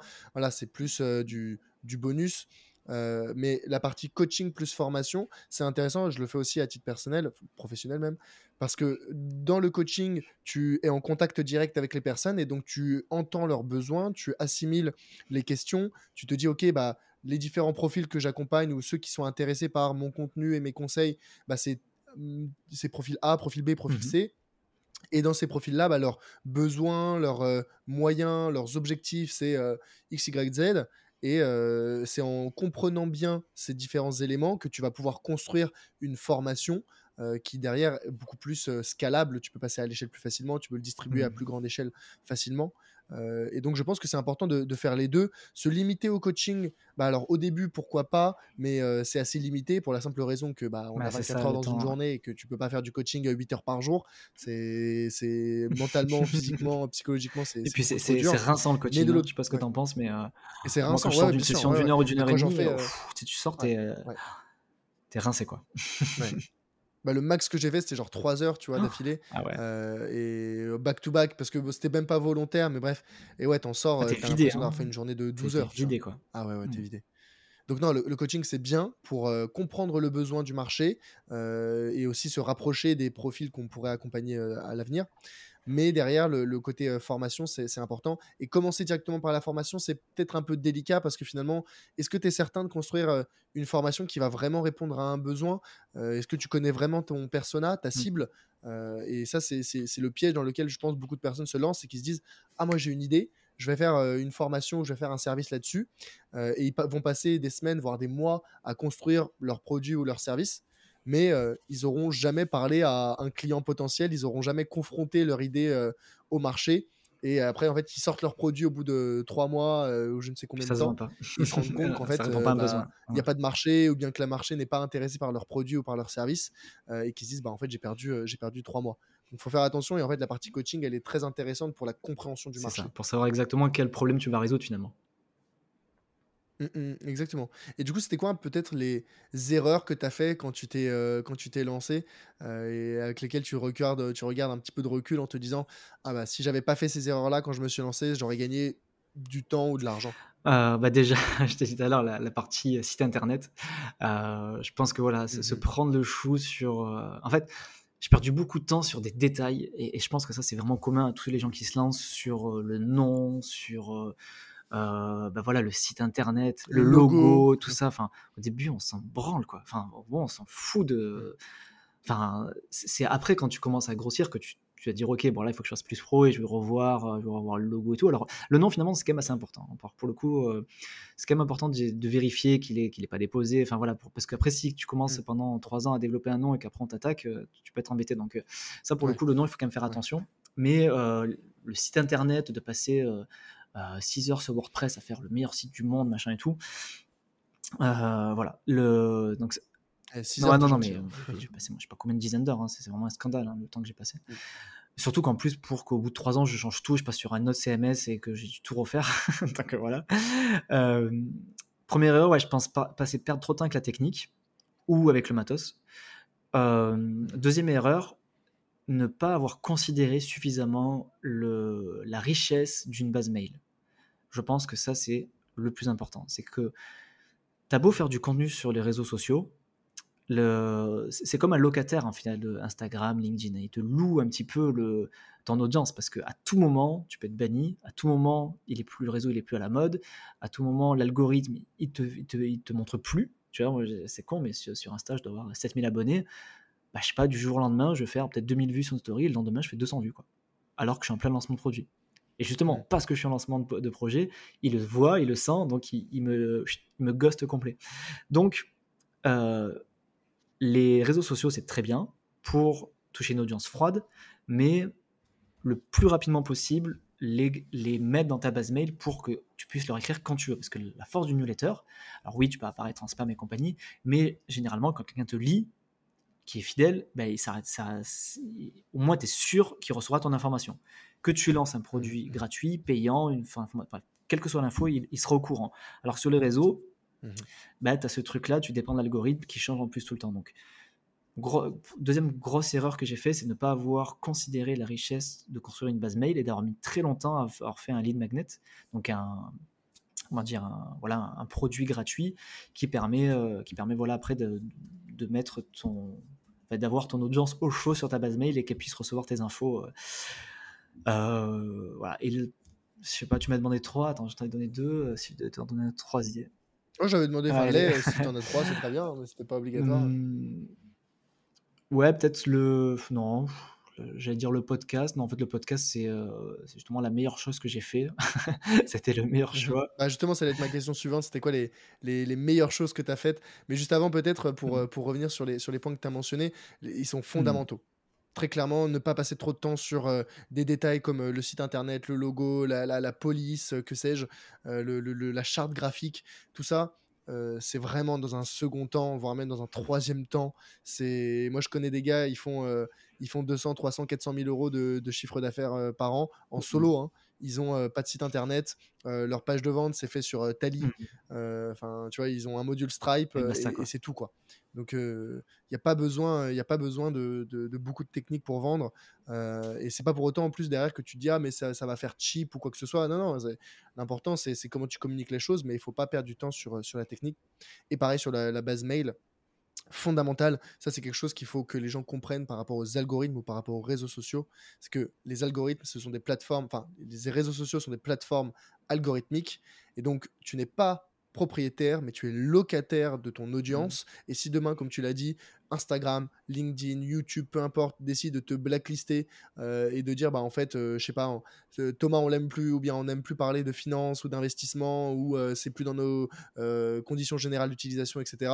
Bah tu perds ton audience et, là-dessus, quand on tu perds mmh. tout quand la totalité de ton acquisition passe par les réseaux sociaux, bah c'est extrêmement extrêmement grave. Alors que la base mail, c'est la seule audience dont tu es le propriétaire. Et tu fais la façon la plus Et en plus, moi, ce que je conseille de, faire, c'est que ce que je fais moi tous les deux mois, c'est t'exportes ta base mail et tu l'as en fichier Excel mmh sur ton PC euh, sécurisé. Et que si, euh, mmh même si demain ton, ta plateforme ou voilà, où tu envoies tes newsletters, bah, je sais pas moi, elle fait faillite, elle est piratée, machin, que tu as vraiment ça sur une clé, c'est à toi, quoi. Il faut que ça t'appartienne et que tu l'exportes et que tu laisses ton PC, quoi. C'est vraiment ça le. Mmh. Enfin, c'est moi, j'appelle ça mon trésor de guerre. Et, euh, et j'allais dire un autre truc sur les, sur les réseaux. Enfin, je, pense à beaucoup de gens qui, qui, ont explosé sur Insta, par exemple, et qui ont, je sais pas moi, 80, 100 000 abonnés, qui font tout leur chiffre d'affaires sur Insta. Donc très bien, je comprends tout à fait qu'ils communiquent sur Insta. Mais il faut absolument qu'ils aient un voilà qu'ils fassent je sais pas moi qu'ils récupèrent les mails d'une façon mais en communiquant sur Insta. Parce que si même s'ils ont tout sur Insta aujourd'hui on n'est pas à l'abri que demain l'algorithme change que leur profil soit blacklisté. Moi, moi je te raconte mon, expérience rapide là, sur euh, sur Facebook là quand j'ai lancé euh, mon budget design juste avant de enfin, mon ancien nom s'appelait Harmonie ça s'appelait euh, ben, j'ai été blacklisté Facebook. J'avais lancé de la pub Facebook. Il m'avait bloqué la pub chose que je ne souhaite à personne pas très agréable je l'ai revécu il n'y a pas longtemps en plus. Et vu qu'elle est. Pourquoi est-ce qu'il l'avait mais Je sais pas. Bah, c'est toujours le problème avec la Facebook. Hein, c'est que tu sais jamais pourquoi on te la bloque. C'est refusé, mais on sait pas, tu sais pas, c'est pas ce qui va pas en fait. Donc du coup, qu'est-ce que j'avais fait? J'avais juste modifié un truc. Et vu que j'avais, c'était rebloqué une deuxième fois, on m'avait désactivé mon compte publicitaire. Donc, euh, fais gaffe. Si, un, jour ça arrive à des gens, euh, voilà, vous pouvez me contacter. Ça m'est arrivé, ça m'est arrivé. C'était le drame. Et euh, bref.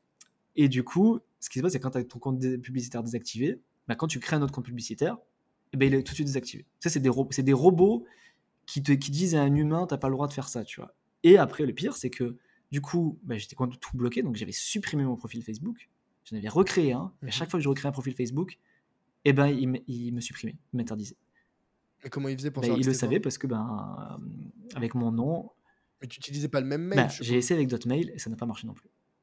Je te jure, je sais pas comment ils se sont débrouillés, mais en gros, j'étais complètement banni avec ce nom-là. Alors, avec le nom hein, du business, hein, pas avec mon nom de famille. Donc, du coup, j'ai dû changer de nom. Vu que j'étais au tout début, ça euh, allait, mais si ça m'arrive aujourd'hui, ce serait le drame, quoi.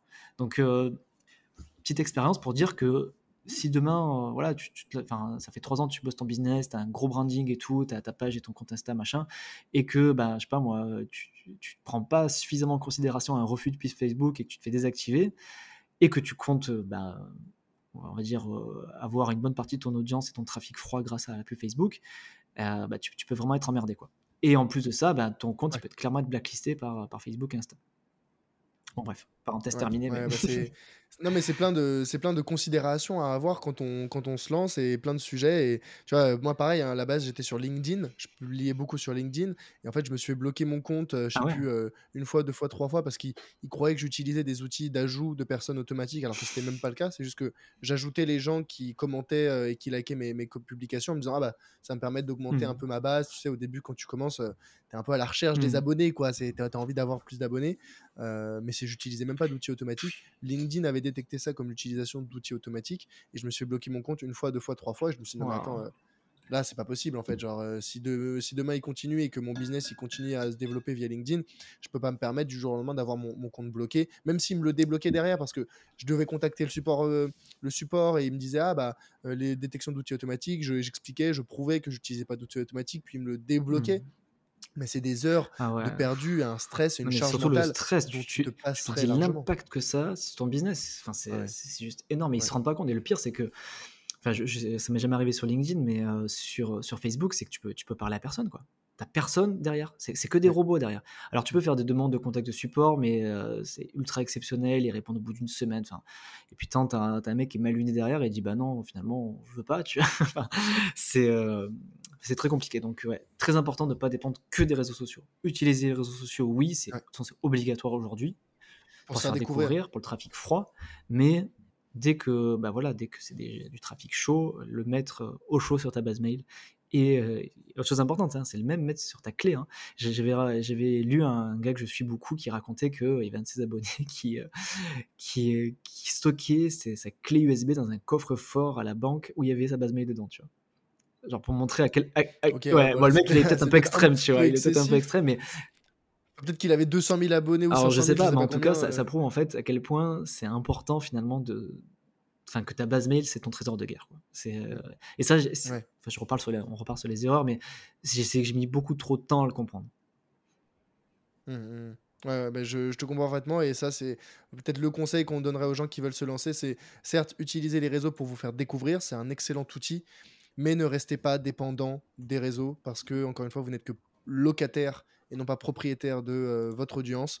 Pour être propriétaire et conserver votre audience, il vous faut une base mail. Créez-la, chouchoutez-la. Et en plus, ça permet de faire du, ce qu'on appelle du nurturing, c'est euh, bah, euh, fournir de, la valeur, donner de la valeur à son, à son audience par mail, euh, pour que derrière ils se disent ah bah en fait je ouais mais c'est ça. L'intérêt d'une newsletter et, c'est voilà c'est très bien que tu dis ça parce que pour que j'ajoute un truc très important c'est que l'idée c'est pas d'avoir une base mail pour les spammer ou leur envoyer des conneries. Non non c'est de leur donner de la valeur hein. c'est que moi si je récupère des mails alors je les récupère soit parce qu'ils veulent s'inscrire à mes mails soit parce qu'il y a mon lead magnet mais j'envoie un mail tous les lundis, matin où je donne de la valeur et gratuitement tu vois, mmh. et, j'accorde aussi beaucoup d'importance que ce soit toujours gratuit. Alors, il y a des périodes où je vends des produits, clairement, quand je fais des lancements de formation, des masterclass, mmh. il y a des choses à vendre, mais je donne toujours aussi l'opportunité de dire, OK, ben, si le payant ne t'intéresse pas, tu cliques là. Mais, mais voilà, c'est important, il ne faut pas récupérer des mails juste pour les récupérer, il faut aussi après, euh, faut pas les spammer, quoi, tu vois. il, faut, il, faut, apporter de la valeur. Euh, exactement. Ouais, ouais, ouais. c'est ça, c'est, c'est, tout un équilibre délicat qui vient, je pense, un peu avec l'expérience entre euh, l'envie de vendre parce que bah, tu es aussi là pour ça, mais l'envie de pas spammer ton audience et de dire, ah, bah, attends, j'ai pas envie de les saouler. Il faut la soigner dans les deux sens, c'est-à-dire qu'il faut pas. Euh, après, je sais que, enfin, ce que je dis, ça peut être décrit par certains. Il y en a qui, vendent tous les jours avec du mail quotidien et, qui ça marche bien. Hein. Bon, moi, c'est vrai que c'est pas forcément ce que j'ai envie de faire. J'ai, envie de, euh, voilà, de faire du gratuit et du payant dans, dans ce que j'écris et que et j'ai envie que la personne qui s'inscrit à ma newsletter aussi, elle a envie de me le dire et pas forcément se sentir, euh, voilà, que je lui vends un truc tous les lundis matin, quoi, tu vois. Mmh, mmh, mmh. Ouais. Mais bon, comme tu l'as dit, le fond du sujet, c'est apporter de la valeur, créer un lien de confiance, être présent sur le long terme, ne pas se défocus, perdre du temps sur euh, de, des, des, détails comme euh, son logo ou sa charte graphique mmh. ou je ne sais quoi, mais euh, se confronter au marché grâce au coaching, faire des discussions avec des gens, avec des clients potentiels, comprendre leurs besoins, comprendre leur profil, comprendre leurs leur désirs et ensuite créer une offre qui y répond de façon efficace. Et au début, bah, tu l'as dit, tu faisais des coachings très bon marché, mais c'est Mhm. normal. hein, je veux dire, même moi aussi, quand j'ai commencé, euh, c'était hyper, hyper cheap. Euh, mais c'est parce que, comme tu dis, un peu syndrome de l'imposteur. euh, et donc, c'est OK de pas facturer cher au début, euh, ne serait-ce que parce que tu n'as pas de euh, Ouais, pas de preuve sociale aussi, pas crédibilité d'expérience. T'as ouais. pas de preuve sociale. Donc c'est ok de facturer pas beaucoup au début, mais il faut pas rester dans cette situation et se dire bah faut progressivement Hmm. augmenter ses prix.